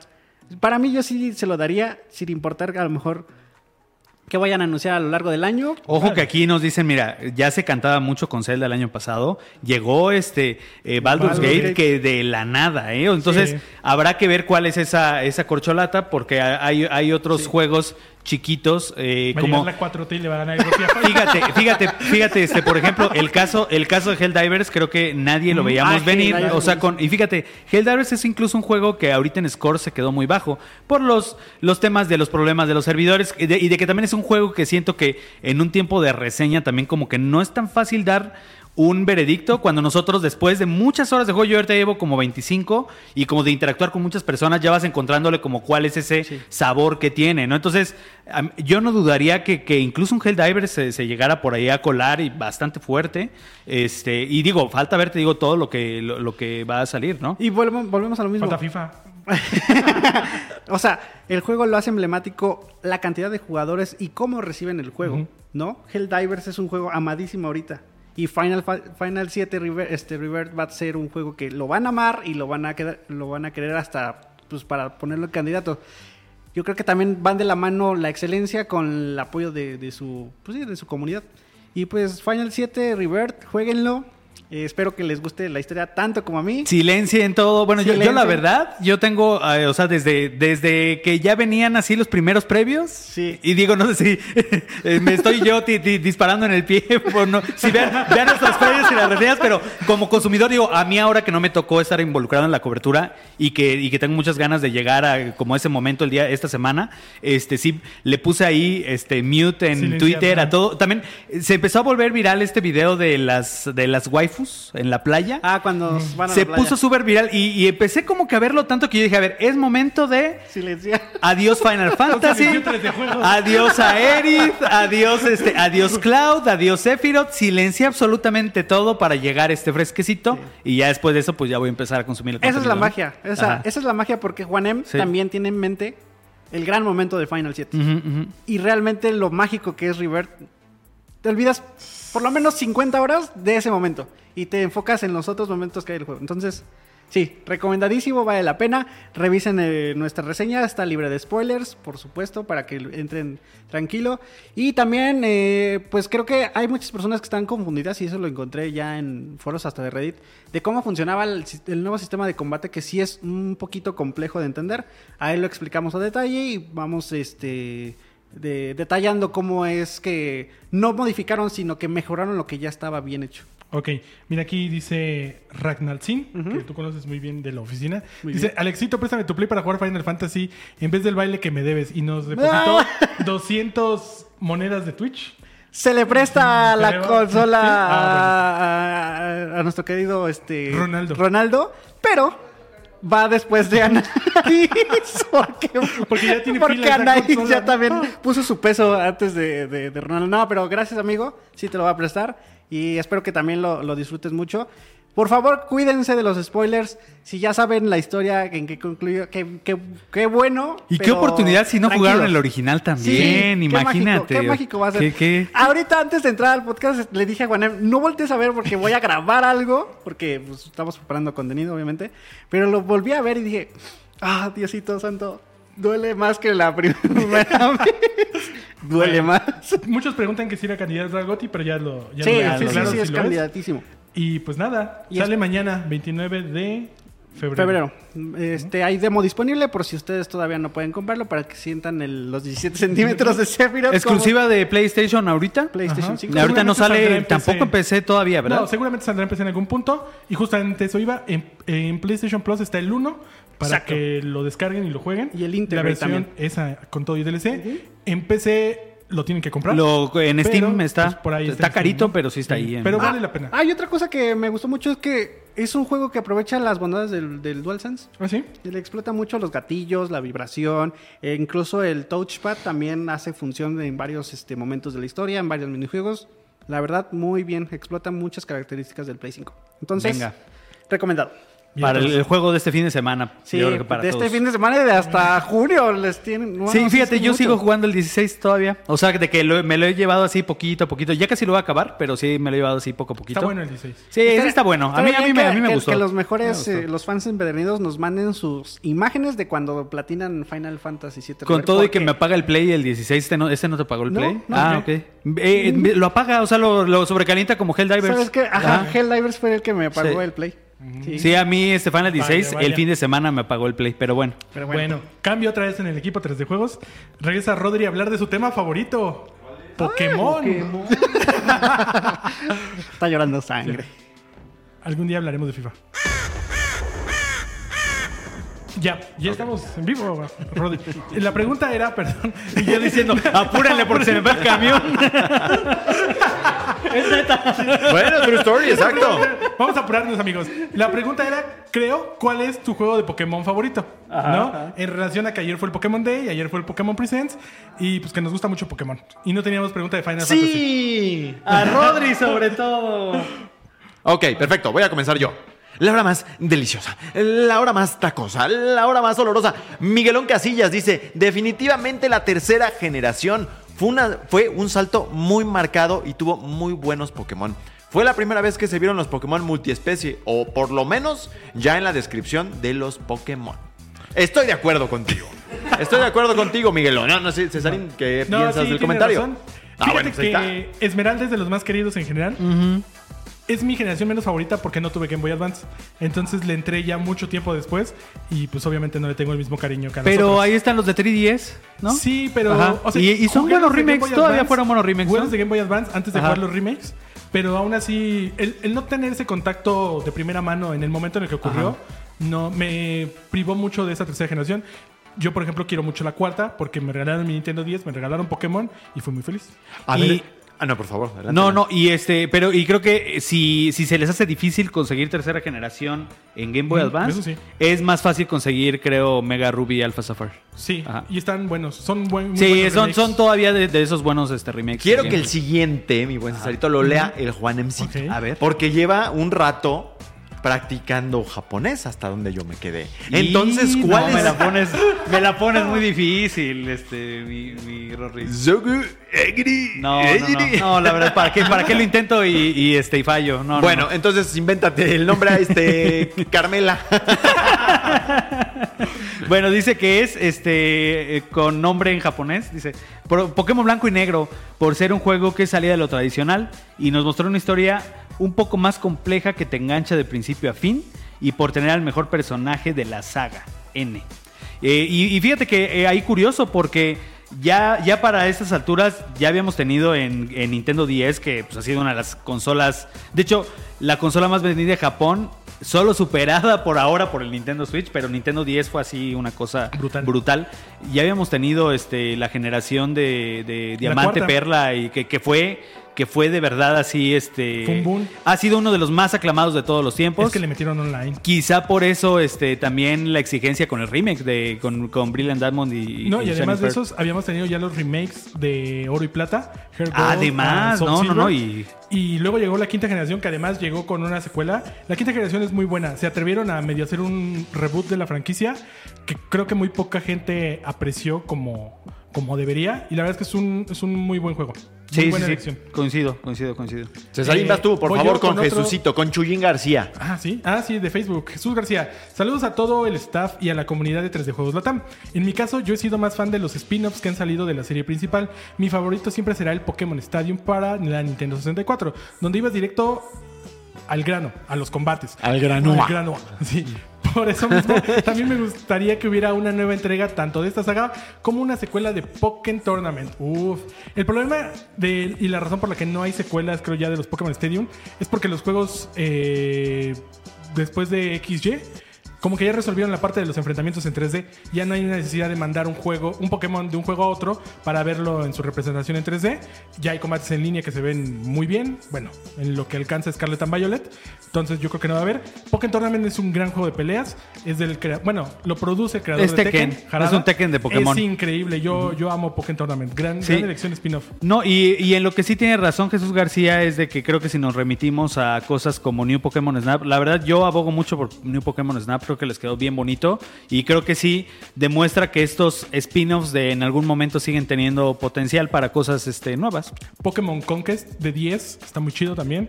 Es un juego ahí de estrategia muy a la Fire Emblem. Es un gran spin-off también. Hola Pikachu es el mejor juego de la historia. Hola, ¿O ¿Cómo se llamaba? Hola, Pikachu, ¿no? Hola Hello, Pikachu. Pikachu. Hello Pikachu. Pikachu. Aquel Ajá. el del micrófono, El ¿no? Micrófono. raro.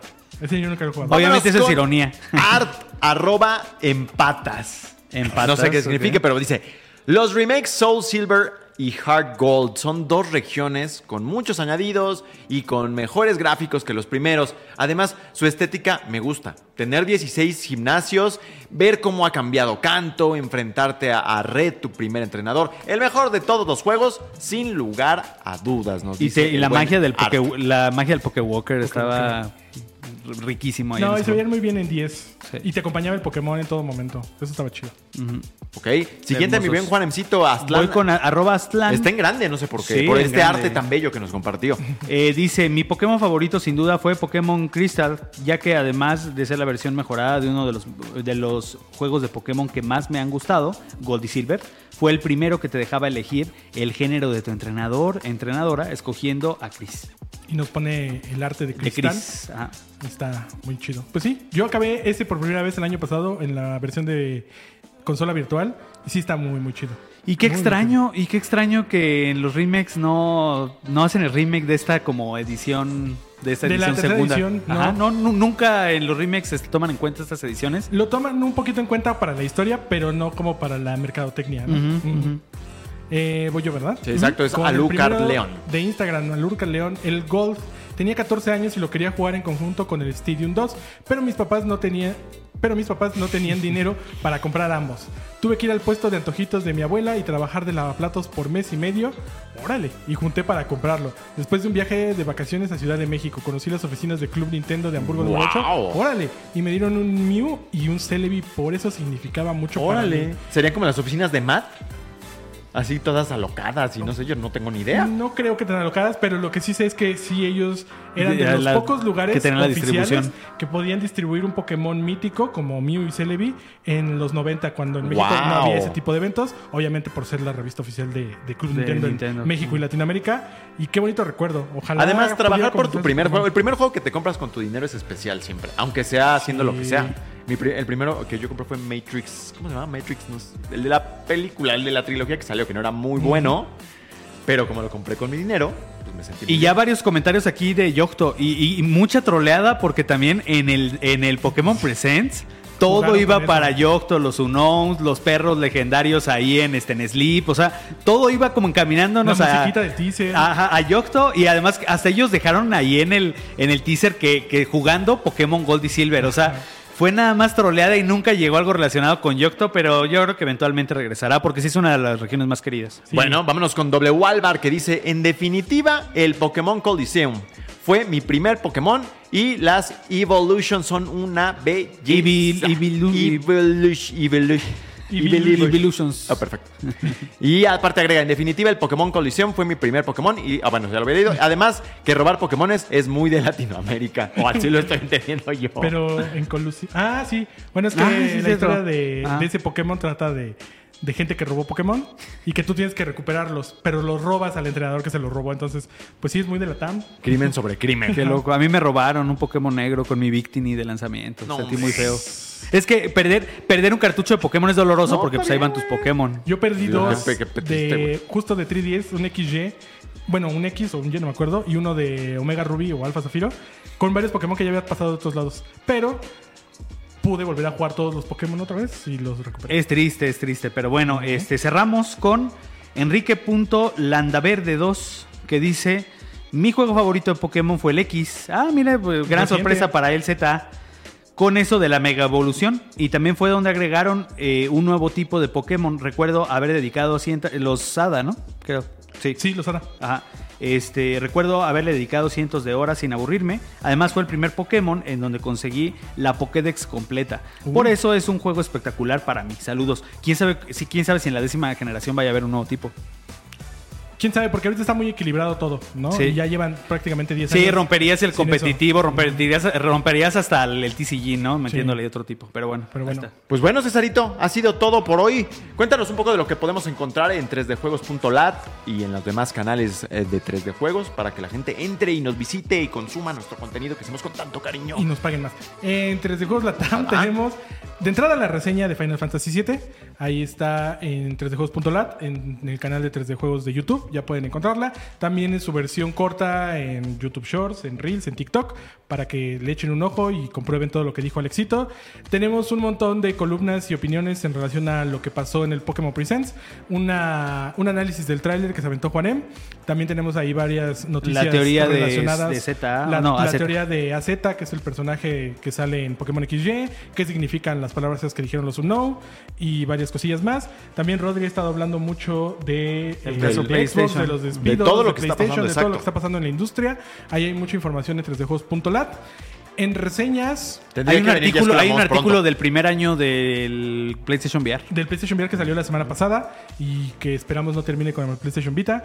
Hay reseñas de Helldivers, hay reseña. Viene en Skull Bones, ya tiene que estar pronto, pronto. Ah, en algún momento también lo de Jujutsu No está Kaisen. tan feo. En Más o menos. Reseña de Side Order, la expansión de Splatoon también se también está, va a llegar. se está la semana trabajando. que viene igual hay reseña de WWE 2K24.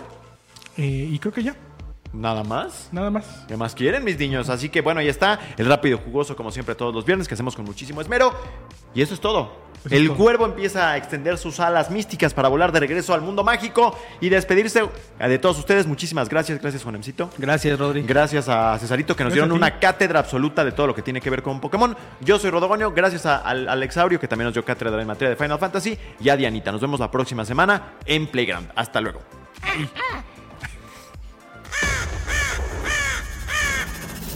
Esto fue Playground, el podcast oficial de 3D Juegos Latam.